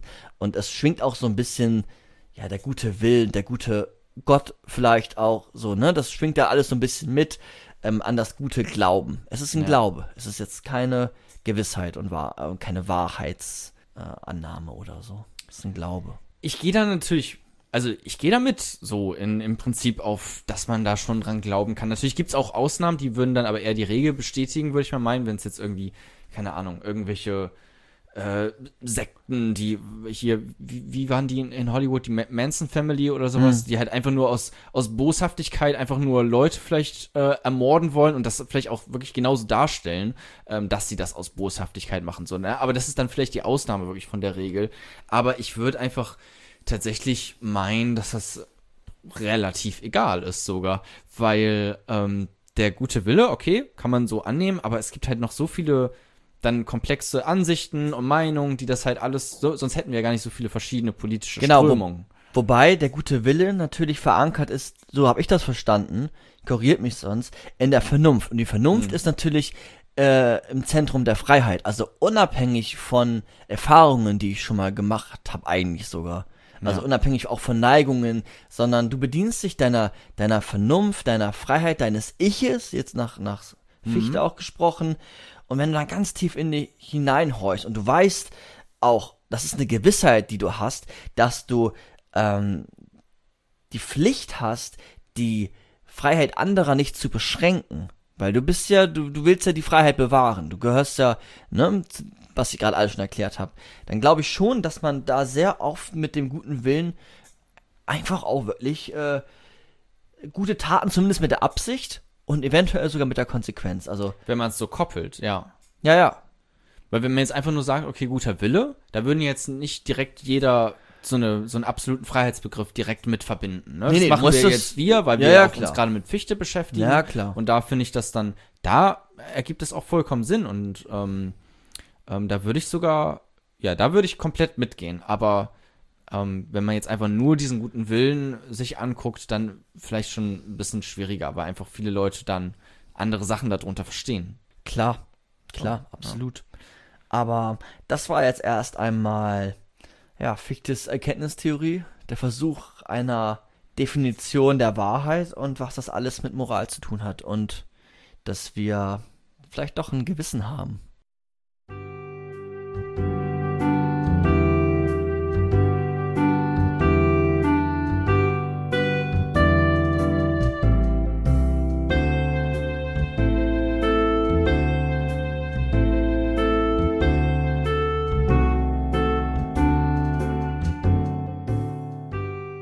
Kapitel 4 Meine Philosophie und der Nationalismus. Also zusammenfassend ist zu sagen, dass sich die ganze Idee Fichtes auf die, dem Konzept des Ichs gründet. Also Ja. auf dem, die Idee des Bewusstseins. Und wir hatten ja schon mal so etwas wie, wie den deutschen Nationalist, äh, Nationalismus sag ich schon, Idealismus. Ja. Den haben wir am Anfang vorgestellt, dann sind wir rüber zum Naturalismus gegangen, haben irgendwie gemerkt, okay, es ist nicht alles Form einer Kausalkette. Wir haben uns dann Kant bedient, der diese Dualität aufgemacht hat zwischen phänomenaler und nomina nominaler Welt. Dann haben wir gemerkt, okay, Fichte ist ein radikaler Denker, er braucht das Prinzip der Freiheit hat das Ding an sich gestrichen, hat das Ich nach vorne gesetzt, hat vom Ich aus die Erkenntnistheorie formuliert, hat also ein Prinzip der Wahrheit an erster Stelle innerhalb seiner Wissenschaftstheorie, hat dann aber bemerkt, dass ein Ich und dass es nicht Iche gibt und hat dann in einer Synthese eine Moraltheorie expliziert, die als Grundannahme ähnlich wie der kategorische Imperativ, nämlich der Vernunft in Form ähm, des freien Willens ähm, agiert und dass man sich des Gewissens bedienen kann im selber denken und philosophieren und nachdenken und möchte daran glauben, dass es den guten Willen gibt. Also man kann auch jetzt eigentlich nur das hören, da hat man den Podcast vielleicht Ja, ist eigentlich verstanden. Ähm, war ganz schön zusammengefasst nochmal. Dankeschön, ja. Ja. Ähm, und jetzt geht es ja darum, dass äh, das Kapitel heißt Meine Philosophie und der Nationalismus. Ähm, da ist einmal gemeint, ich würde noch gerne etwas dazu sagen, dass er sagt, was für eine Philosophie man wählt, hängt davon ab, was für ein Mensch man sei. Das ist so ein Zitat, das findet man auch in vielen Büchern Mhm. von ihm. Habe ich auch schon mal gehört, tatsächlich. Ja. Das ist auch ein, ähm, du hast ja auch so ein Philosophielexikon. Ja. Da steht das zum Beispiel auch drin. Ne? Ist aber ganz wenig zur Fichte in dem Buch. Ähm, und dann möchte ich, das möchte ich noch mal kurz erläutern, ganz kurz, und dann die Kritik aufmachen. Und da ist etwas zum Staat im Staate zu sagen und zum Nationalismus, Patriotismus. Okay. Ähm, also was für eine Philosophie man wählt, hängt davon ab, was für ein Mensch man sei. Ähm, grundsätzlich wird er, glaube ich, also man kann das interpretieren, man muss, glaube ich, auch ähm, aus der Sicht interpretieren, wie man seine Theorie auffasst. Ich glaube, die gängigere, wobei, ich weiß nicht, ob das die gängigere Meinung ist, aber ähm, es gibt vielleicht zwei mögliche Formen, wie man das interpretieren kann. Ich finde beide eigentlich ganz gelungen. Die eine ist, dass was für eine Philosophie man wählt, davon abhängt, was man für ein Mensch sei, ähm, entscheidet dann darüber, dass es einmal die Philosophie gibt, das hatten wir ja vorhin schon, und diesen Dogmatismus. Er, er bezeichnet das so, aber einmal das, nur mal jetzt ganz runtergebrochen, einmal das wirklich selber Denken, das radikale Denken zur Freiheit oder diesen naturalistischen Gedanken. Und ähm, das selber Denken entscheidet dann, was für eine Philosophie du wählst. Nämlich entweder die richtige vielleicht auch, nach, nach Fichte, die der Freiheit, oder aber ähm, die falsche, die da nicht subjektorientiert ist, sondern vielleicht eher so Naturalismus nachgeht. Ähm, also was für eine Philosophie man wählt, hängt davon ab, was für ein Mensch man sei, ob man eher dieser Grundannahme oder dieser Grundannahme, ähm, ob man die teilen möchte. Weil das ist ja schon, ja, man kann ja auch sagen, der ganze Zweifel von Fichte war Quatsch und ich, ich folge dem Naturalismus. Vielleicht nehme ich auch eine Zwischenposition ein, das wäre dann vielleicht Kant. Ähm, aber wenn man jetzt einmal komplett zu Ende denkt und dieses Selberdenken in den Vordergrund rückt, was ja auch andere Philosophen immer wieder machen, Hm. dann haben wir ähm, den Aspekt der Freiheit und das wäre dann vielleicht auch die wahrhaftige Philosophie. Das ist eine mögliche Auslegung vom Spruch. Wenn man jetzt aber, ähm, das ist dann ja auch sehr beim Ich, ne? das ist sehr bei dir zum Beispiel. Wenn du jetzt aber nochmal so einen höheren äh, Kontext aufmachen willst, kann man den Handlungsbegriff vielleicht noch hinzunehmen und kann sagen, ähm, naja, was für eine Philosophie man wählt, hängt davon ab, was für ein Mensch man sei, heißt, wenn ich ein guter Mensch bin, wähle ich eine gute Philosophie, vielleicht. Wenn ich ein trauriger Mensch bin, wähle ich eine traurige Philosophie. Ähm, das würde, glaube ich, Fichte nicht direkt damit sagen wollen, aber es geht aus vielen Biografien, finde ich, doch mal einher. Also, wenn ich zum Beispiel an Schopenhauer denke, es war ein sehr pessimistischer Mensch. Und hat eine sehr pessimistische Philosophie. Fichte war ein Mensch, wo die Freiheit sehr wichtig war. Auch, auch aus seiner Biografie heraus, was wir jetzt gar nicht so angerissen haben. Eine sehr freiheitsbetonte Philosophie. Und ich glaube, da kann man manchmal schon so einen leichten Turn immer Ja. wieder finden zwischen Individuum, weil die sind ja nicht, sind Individuen sind ja keine Atome in der Welt, die irgendwie irgendwo existieren, sondern die haben, und das vergessen vielleicht auch Philosophen manchmal, sind keine transzendenten Wesen, sondern die haben eine Biografie, Ja. die sind eingespannt in Familienkonstellationen, haben irgendwie eine Mikro-, Makro- und Meso-Ebene, in der sie leben, ganz soziologisch ausges ausgestaltet Mhm. jetzt.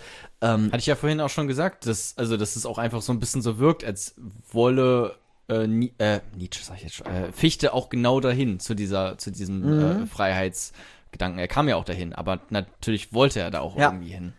Ja, also das sind so zwei mögliche Auslegungen von diesem Spruch.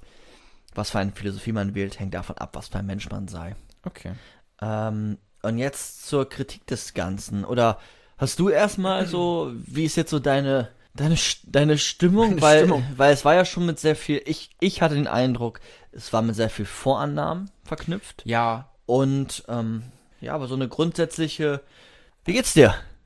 Bist du wach geworden? Oh, ich bin jetzt also gerade eher noch ein bisschen müde. Es war schon anstrengend, ähm, tatsächlich da ähm, mitzuhalten und darüber nachzudenken jetzt die ganze Zeit. Es ist schon eher so eine, für mich jetzt persönlich gerade eher ähm, in Bezug auf Wissenschaft. Was kann ich wissen?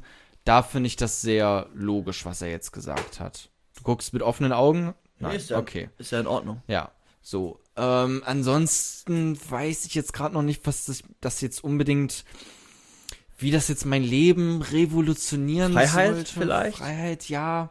Glaube an die, an die Freiheit, glaube an das, an das Gewissen. Oder Ja. ein Wissen der Freiheit sogar, dass wir freie Wesen sind.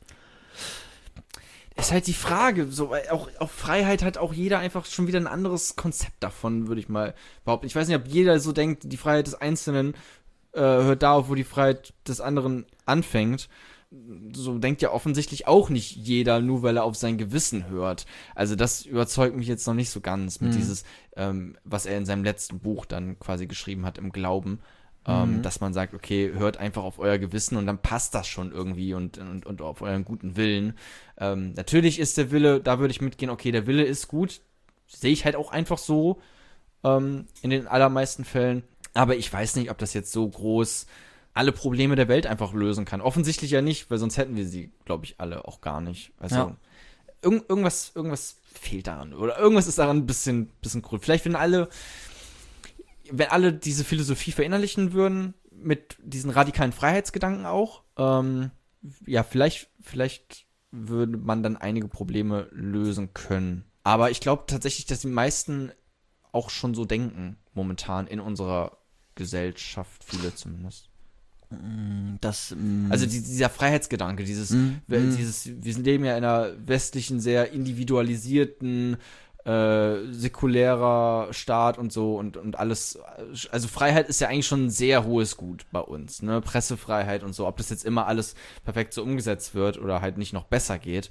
Ähm, klar, aber das ist schon ein Gut, was sehr, sehr hoch gehalten wird, jetzt auch gerade, würde ich meinen. ja, kann ich dir zustimmen. Und was hältst du von ähm, der Idee des, des Ichs oder der, Hm. der ähm, Fokussierung auf einen gewissen Aspekt, nämlich der Vernunft. Also im Endeffekt Hm. ist es ja immer, es, es läuft ja so auf die Vernunft oder auf das Ich, auf das Bewusstsein ähm, als äh, Grundbedingung oder als Bedingung allen Wissens.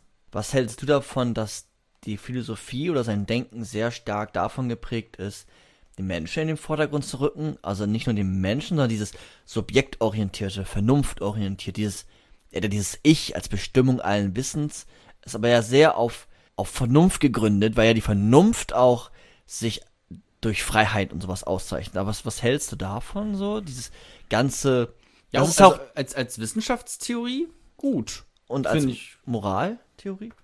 Ist der deutsche Idealismus jetzt nochmal so ein bisschen auch. Aber moraltheoretisch hat er ja dann noch, noch, noch weitere Annahmen, oder nicht? Also, Genau, aber der Mensch ist ja schon ein Vernunftwesen bei ihnen. Weil wir nur da unsere Freiheit ähm, be uns bedienen. Ähm, ja, letztendlich ist er ein Mhm. Vernunftwesen. Ja. Ähm, ja, würde ich so mitgehen, wenn ich wissen will, was kann ich wissen. Das stimmt. mhm. Ähm, aber das ist ja nicht, mein ganzes Leben hängt ja nicht nur von dieser einen Frage ab, ne? Also deswegen äh, ist das jetzt keine Theorie, denn die irgendwie alles erklärt oder sowas, sondern ich habe ja, natürlich habe ich ja trotzdem Gefühle und Emotionen und ähm, die steuern mich ja auch, ne? Ja, doch, die steuern mich ja auch eigentlich ein bisschen. Also da würde ich ihm vermutlich widersprechen dann sogar jetzt gerade, ne? Er würde ja sagen, die sollten mich nicht steuern. Du kannst dich gegen sie entscheiden. Ich kann mich gegen sie entscheiden, ja. Ja, nee, bin ich dagegen dann. also, da bin ich, also daher habe ich andere Erfahrungen gemacht, die, die dem widersprechen äh, würden, wenn man einfach, keine Ahnung, einfach irgendwelche Emotionen, weiß nicht, Liebeskummer hattest du vorhin genannt als ein Mhm. Beispiel. Was willst du da groß? Da kannst du ja nicht sagen, einfach so, es gibt ein Zitat von How I Met Your Mother. Ich hätte nicht gedacht, dass ich diese Serie mal zitieren werde. Hast du schon mal gemacht. Ach du Scheiße. Ich mag sie nicht mal so besonders. Aber ähm, da hat Barney Stinson mal gesagt, Genau hey, das hast du schon mal Ah, gesagt. okay. Es passt tatsächlich ganz gut. Äh, hey, ja, wenn es mir schlecht geht, dann äh, entscheide ich mich einfach dafür, dass es mir gut geht. So, das geht, also das ist offensichtlich ein Gag, weil es nicht funktioniert. So, Ja. Ne? Ähm, ja, würde Fichte das auch sagen oder was? Oh, das ist jetzt wieder ein neuer. Nein. Also bei ihm geht es jetzt wirklich. Es ist halt Philosophie, ne? Es ging ja, ja, Ja. erstmal um so kategorisch, also um Grundannahmen, um allgemeine Prinzipien. Und da ist ja die, das Ich ganz vorne und das ist auch ganz vorne bei, bei, ähm, meiner Moraltheorie, aber auch beim Menschenbild. Und darauf wollte ich hinaus. Also Ja.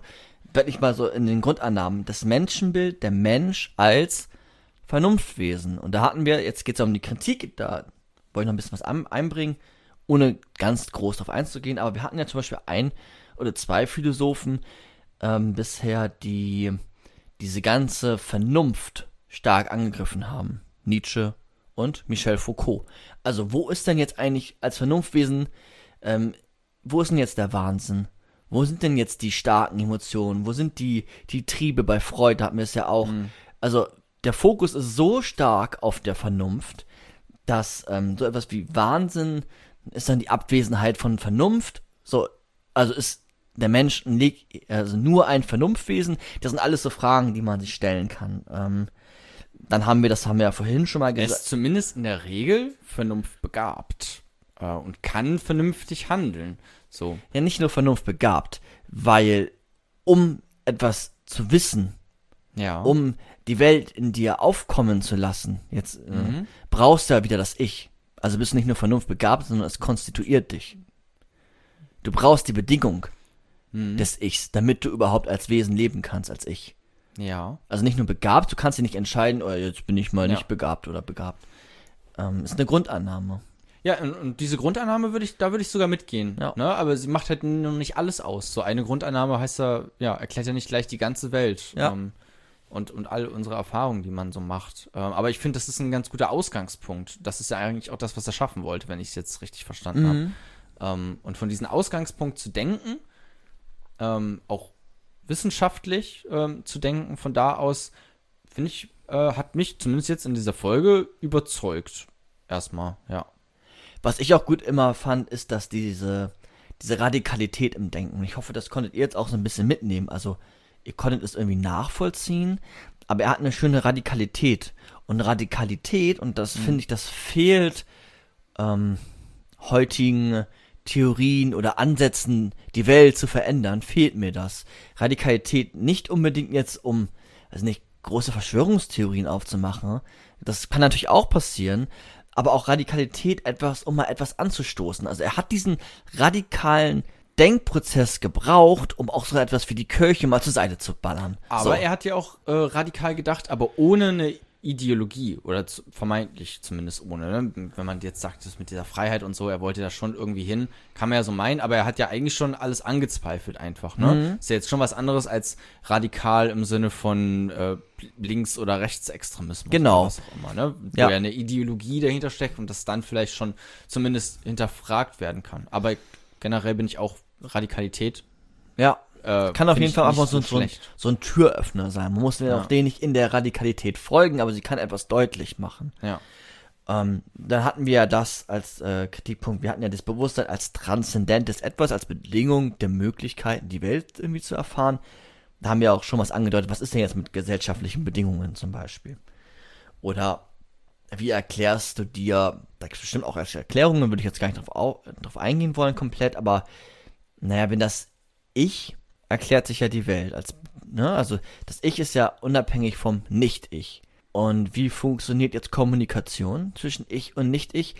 Darüber könnte man vielleicht auch nochmal diskutieren. Nicht jetzt, aber warum klappt das so unheimlich gut, diese Kommunikation? Wieso verstehst du mich eigentlich so unheimlich gut? Liegt es nur an der Bedingung, dass wir beide ich bestimmt sind? Oder ist es mehr? Ja. Und jetzt würde ich gerne noch was, also Kommunikation ist auch noch eine Sache, die glaube, die könnte man mit vielleicht diskutieren. Da würde, ja, da gibt es glaube ich noch ein bisschen was zu sagen dann. So einfach ist es dann vielleicht auch nicht. Ähm, und jetzt noch etwas zu sagen, da habe ich auch überlegt, lange, lange überlegt, meine Freundin heute noch gefragt, ähm, na, es hat auch noch etwas bei ihnen, das schwingt so mit, mit einher, nämlich den Nationalismus, den er geprägt hat. Oder, ja, auf, viele Patriotismen und Nationalisten, weil er so eine schöne Art gehabt hat zu schreiben, sehr lyrisch, sehr durchdacht, sehr radikal Mhm. kann man sich natürlich auch gut drauf beziehen, so, ne? Und wenn er dann so eine, die tolle Idee hatte, was zum Teil auch nicht aus seiner Theorie hervorgeht, so eine schöne Rede an der, an die Nation Deutschlands äh, zu schreiben, wo einfach auch ähm, die Veredelung des Menschen betitelt wird, wo der Nationalismus stark gemacht wird, wo die Gefahr der Juden proklamiert wird, ähm, dann ist es mehr als kritisch zu betrachten, das ist einfach Bullshit. So. Und das kann man und muss man auch so deutlich sagen. Ich würde Ihnen aber trotzdem äh, die Begründung liefern wollen. Weil er hatte nämlich zum Beispiel bei der, Gef also einmal hatte die Veredelung des Menschen und den Nationalstaat so stark gesehen, weil er gesagt hat, wir brauchen einen Staat. Ein Staat. Von mir aus gibt es auch mehrere Staaten, also mehrere Staaten, ähm, wie das Ich so ein bisschen vielleicht, aber wir dürfen nicht einen Staat im Staat haben, sondern wir brauchen einen Staat, der ist vom Volk legitimiert und nach dem richten wir unser Handeln. Was meint er mit Staat im Staat? Komme ich gleich drauf. Okay. Weil er sagt jetzt, wir brauchen dann diesen starken Nationalismus. Also Staat im Staat wäre vielleicht sogar für ihn Europa. Bin ich mir nicht ganz sicher, aber da ist ja Europa als ganze Idee und Europa besteht aus vielen kleinen Staaten. Und Europa hat ja auch wieder Gesetzgebungen, die auf die einzelnen Staaten herunter ähm, sich, ja, agieren quasi.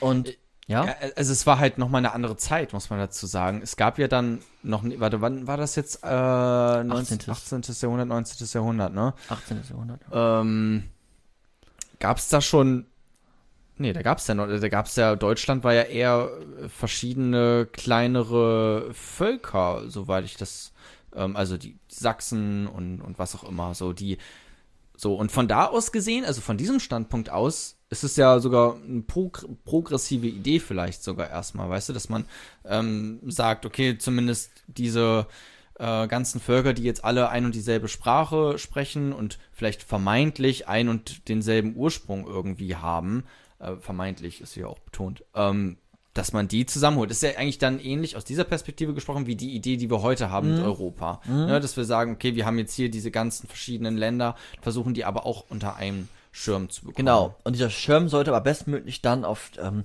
Prinzipien der Freiheit sein und sollen so etwas wie, wie ähm, Menschenrechte enthalten, wie ähm, der Schutz vor dem, vor dem eigenen Leben und sowas. Und er sagt jetzt auch in der Rede an die Nation und deswegen ist das auch gerne, ähm, da wird er da gerne zitiert, auch von, von Nazis, Ja. ähm, dass nämlich die Gefahr äh, da von den Juden ausgeht, weil Juden sind für ihn, ähm, also er sagt, Juden hassen alle. Und, ähm, und Juden sind gegen Selbstdenken. Das war zu seiner Zeit seine Meinung dazu, zu Juden. Und er sagt, wenn Juden alle hassen und gegen Selbstdenken sind, dadurch begründet sich doch die Gefahr, die in den Juden steckt. Weil die Juden, oder wir wollen ja gerade die Freiheit hervorheben. Die Ver, ich sage jetzt extra mal so, die Veredelung des Menschen in der Freiheit, den, den freigesetzten Willen, das Gewissen, die Bestimmungen, die wir haben. Und wenn dann jemand ist, der alle Menschen hasst, dann wollen wir das nicht. Wir wollen, dass die Juden, die sollen ihren eigenen Staat haben. Und da können sie das so oder so formulieren, aber wir brauchen einzelne Staaten oder ein Staat ähm, und nicht Staaten in Staaten, wo es dann verschiedene Regelungen gibt und dann irgendwie die einen gegen die anderen kämpfen. Das will er nicht. Er sagt aber auch, ähm, oder er ist auch auch dafür, dass die Juden äh, Menschenrechte haben. Also er ist dafür, dass die Juden auch unter den Prinzipien, die er aufmacht in seiner Moraltheorie, dass sie danach handeln. Aber er sieht in vielen Juden zu der Zeit einfach ein Menschen, die gegen das Selberdenken sind, die sehr stark auf Gott gerichtet sind und die ähm, einfach scheinbar alle hassen. Und daraus, und, und daraus begründet er dann seinen starken Nationalismus. Okay. Ja. Hätte er das nicht auch einfach mal ans... Also er hat alles angezweifelt, ne? Aber da haut er jetzt in die Presche oder was? Also was soll denn das? Ja. Na gut. Ja, kann man ja, was soll ich dazu sagen? Ist halt ganz schön, ganz schön dumm halt. Also, ich weiß nicht, das ist immer so schockierend, dass Leute eigentlich so interessante, gute Theorien haben und dann kommen sie, was vielleicht das, äh, was hattest du gesagt vorhin mit, ähm, die, äh, der Mensch sucht sich seine Philosophie aus oder äh, sowas in der Art, ne? und dann kommen sie dann doch irgendwie zu solchen, ähm, ja, komplett unhinterfragten, unangezweifelten Meinungen ja auch einfach, auch einfach wieder tausend Prämissen, die er da in den Raum setzt. Ähm, und so ein, ähm, ähm, so ein Essentialismus, ja, im Prinzip, ne? Die Juden sind so und so, die Deutschen sind so und so. Was ja auch einfach unhinterfragte Prämissen sind, die sich in aller Regel auch halt als komplett ähm, nicht haltbar herausstellen. Oder Ja. immer eigentlich als nicht haltbar herausstellen. Essentialismus einfach generell schlechte Idee, meiner Meinung nach. Ähm, ja, krass. Also, Ja. Also er hat natürlich, sag's, also ich, die Bestimmung des Menschen ist ja trotzdem so, das ist ja das, was er formuliert hat, so, das ist ja für alle Menschen. Ne? Und ähm, er ist ja auch trotzdem für die Rechte der Juden und da ist es umso erstaunlicher und komischer, dass er zu diesen Annahmen kommt, die du gerade erklärt hast. Das er lässt sich meines Erachtens nicht aus seiner Philosophie ableiten. Ähm, und ich kann auch da nicht nachvollziehen, wie er so eine glorreiche Idee hatte. Da müsste man vielleicht auch historisch nochmal mehr ähm, sich dem widmen. Ich weiß, mhm. dass er die Rede der Nation gehalten hat, weil sie unter der Besatzung von Frankreich oder so waren. Mhm. Napoleon. Und vielleicht da nochmal irgendwie so ein Aufstoß, so eine Radikalität hereinzu. Ich, ich kenne mich da aber jetzt auch nicht so perfekt historisch aus. Ähm, aber wenn man Menschen ähm, vom Einzelnen auf die Allgemeinheit schließt, ähm, ist, ist grundsätzlich ähm, äh, vollkommen abzulehnen und sich davon zu distanzieren. Ähm, dennoch finde ich ähm, seine Philosophie und das, was er auch in vielen Teilen gesagt hat, dennoch sehr gut und ich kann ihn auch empfehlen zu lesen. Und ich habe ihn nicht ohne Grund auch für meine Bachelorarbeit damals ausgewählt. Mhm. Und er ist der Begründer des deutschen Idealismus, er hat ihn stark geprägt, ein radikal zu Ende gedacht. Und ohne ihn wäre auch Denker wie Hegel nicht hervorgegangen, die dann so einen objektiven Idealismus formuliert haben. Ja, kannst du vielleicht noch mal, also du, du bist ja jetzt mehr in dem Thema noch drin als ich, ähm, einfach noch mal jetzt diese, diese kruden Annahmen, die er dann am Ende halt auch einfach noch hatte, ähm, die man ja dann auch nicht untergraben will. Ähm, Kannst du die auseinandernehmen mit seiner eigenen Theorie? Weil du meintest, es, es leitet sich nicht daraus ähm, ab, mm, ähm, ja. so, solch ein Denken. Ähm, warum nicht? So. Ja, ich finde schon, dass wenn, wenn er sagt, ich habe jetzt keine Zitate, mhm. deswegen tue ich mir gerade das schwer. Ähm, ich muss aus Sekundärliteratur, dass er sagt, dass äh, Juden alle hassen und daher sich die Befahr äh, begründet und dass Juden gegen selber denken sind. Mhm. Äh, da macht er die Annahme, dass die freien Iche alle das Gleiche quasi denken. Und wenn alle das Gleiche oder alle gleich sind, wo ist denn dann die Freiheit des Individuums zum Beispiel? Ja, ja. Vielleicht okay. so. Also das als erste, als ersten Ansatzpunkt. Ähm, dann kein Staat im Staat. So. Gut, wir hatten diesen, das hattest du vorhin so ein bisschen, ähm, wo du meinst, oh mein Gott, das ist gerade schwer. Da hatten wir diese Rechtsinstanz ähm, hm. Irgendwo. Ich habe den Zettel gerade nicht mehr. Ist auch nicht so schlimm. Ich glaube schon, dass man Recht, also dass man ein Recht formulieren kann. Ach so, da, ja, ist auch egal, ich hab's im Kopf. Ja. Dass man ein, oder hier steht, ich muss das freie Wesen außer mir in allen Fällen anerkennen, als ein solches, dass meine Freiheit durch den Begriff seiner Freiheit, äh, seine einschränken. Ähm, also ein Recht auf Freiheit. Ich glaube, wenn man, wenn man sich Mühe gibt, ähm, eine coole Idee zu formulieren, dann kann man das auch im Staat, einen Staat im Staat vom, äh, schaffen, wo trotzdem Freiheiten beider Seiten äh, ähm, gewährleistet werden und ja. trotzdem auch eine Rechtsinstanz vom Volk ausgeht. Ich sehe aber natürlich auch Schwierigkeiten, wenn das so starke Meinungen sind oder auf starken Glaubenssätzen formulierte zwei Staaten. Nehmen wir jetzt mal so ein ähm, ein Staat mit Rechtsradikalen im Staat äh, Jerusalem oder so, Israel, dann sehe ich da auch schwarz für die Menschen, weil dann wird es, glaube ich, Krieg geben. Mhm. Und das passiert sehr schnell. Ich sehe da die Gefahr, dass man so äh, dass, dass Grundwerte, und die formuliert er ja durch die Freiheit, total wichtig sind, damit man sich mhm. irgendwie schnell einigt auf einiges.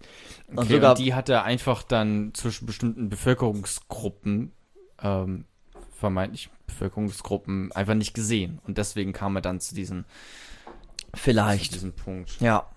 Ja. Aber bin ich jetzt auch nicht so bewandert mhm. drin. Ähm, aber ja, die Bestimmung des Menschen konnten wir jetzt so ein bisschen klären. Ne? Wir sind freie Wesen und ähm, ja, wir handeln sogar in der Welt. Und das äh, macht etwas mit uns und mit der Welt. Und wir sollten uns nicht gegenseitig einschränken. Ja. Und, und man kann sagen, ähm, das war dieses Verrückte, wenn wir, ähm, wir sind tatsächlich freie Wesen, da wir uns nicht mal einschränken lassen von der äh, vom Ding an sich, der den materiellen Inhalt in uns konstruiert, sondern wir konstruieren in uns die Welt, da die Welt unsere Welt ist. Ja. Das ist eigentlich so, wir sind so ein Gehirn im, im Glas oder so. Ja. So, so ein bisschen so, so komplett, wir sind das Bewusstsein und Äh, ja, Nationalismus immer am Ende so ein bisschen Downer. Also ja, ich wollte ich wollte es nicht am Anfang reinmachen, Nee, weil nee, man dann ja die Brille gut. auf Ja, hat und das Sonst ist denkt man direkt, okay. genau und es ging darum, wirklich die dann Theorie zu verstehen. Naja, aber es ist, man hat es einfach oft, ne? Dass, dass man denkt, okay, coole Theorie, ergibt Sinn. Und dann, ähm, zack, kommt auf einmal von der Seite so ein Das liegt aber auch daran, Faustschlag. Nationalismus ist grundsätzlich nichts Schlimmes. Kommt an, wie man den Nationalismus formuliert. Also ich muss an Martha Nussbaum denken. Hm. Äh, kennst du Martha Nussbaum? Hm, Gehört, aber weiß ich jetzt Mit Amartya Sen, die ähm, für die EU auch die Gerechtigkeitsgrundsätze formuliert hat, so eine objektive Liste, die auch grundsätzlich für Nationalismus ist. Frage jetzt, was sie darunter versteht, ne? Sie macht auch die politischen Gefühle ganz stark und sowas. Die Gefahr, und das passiert halt bei den großen Denkern und besonders bei den großen deutschen Denkern, die ich halt sehr oft bisher verwendet habe, die wurden halt gerne dann auch von den großen Diktatoren äh, verwendet, um ihre Meinung schön aussehen zu lassen, zu veredeln und Ja, äh, beziehungsweise das, was Fichte jetzt gesagt hat, klingt ja auch einfach schon auch, also, ne, Genau, den aber es, es wird noch so- radikaler, weil man dann historisch gesehen gesehen hat, was daraus entstanden ist. Ja, ja, klar. Also da, das macht's noch mal, wenn du jetzt ja, aber jetzt, vielleicht auch deutlicher einfach. es macht auch ne? es Also- macht etwas deutlicher. Ja, auf jeden Fall, klar. also wohin das führen kann. Ja, genau, Oder wohin das führt vielleicht auch sogar. Ja, ja, wobei ja klar, er war jetzt nicht dafür, deswegen habe ich das vorhin gesagt, Juden haben Menschenrechte, er war nicht dafür Menschen zu töten, grundlos oder auch also naja, aber wenn er, wenn er sagt, ähm, sollen ihren eigenen Staat haben. Ganz genau. So, und sobald die in unserem Staat sind, hätte er das vielleicht schon anders dann gesehen. So, weißt du, Das so, weiß ich so nicht. wurde es ja vom, also so war es ja auch dann einfach äh, im Nationalsozialismus. Ich War's meine ja nur, dass wir, dass wir leider, wenn wir uns deutschen äh, großen Denkern äh, mit dem uns befassen, dass die einfach sehr oft fremd, fremd entwendet wurden, aber auch ähm, nicht ohne Grund. Ne? Das kann man ja auch sagen so. Es Ja. gab auch dann auch immer etwas rassistisch, nationalistisch, patriotistische, sonst wirst du nicht fremd, fremd entwendet. Ähm, aber man, Man kann Ja. trotzdem auf die Theorie gucken Genau. erstmal und, und schauen, okay, ähm, wie kann ich die jetzt ähm, um, umsetzen? Und oder ist die Theorie vielleicht trotzdem noch zu gebrauchen? Genau, Oft- ganz- oftmals ist sie ja. ganz deutlich wird's doch einfach bei, bei Nietzsche, der so krass äh, von den Nazis verwendet wurde. Und ohne Nietzsche wäre es solche Leute wie Foucault nicht gegeben. Und die bilden jetzt, also wenn ich an meine Universität denke, die so ein Poststrukturalismus stark geprägt ist, jetzt die Erziehungswissenschaften, ich hätte es dadurch gar nicht gegeben so.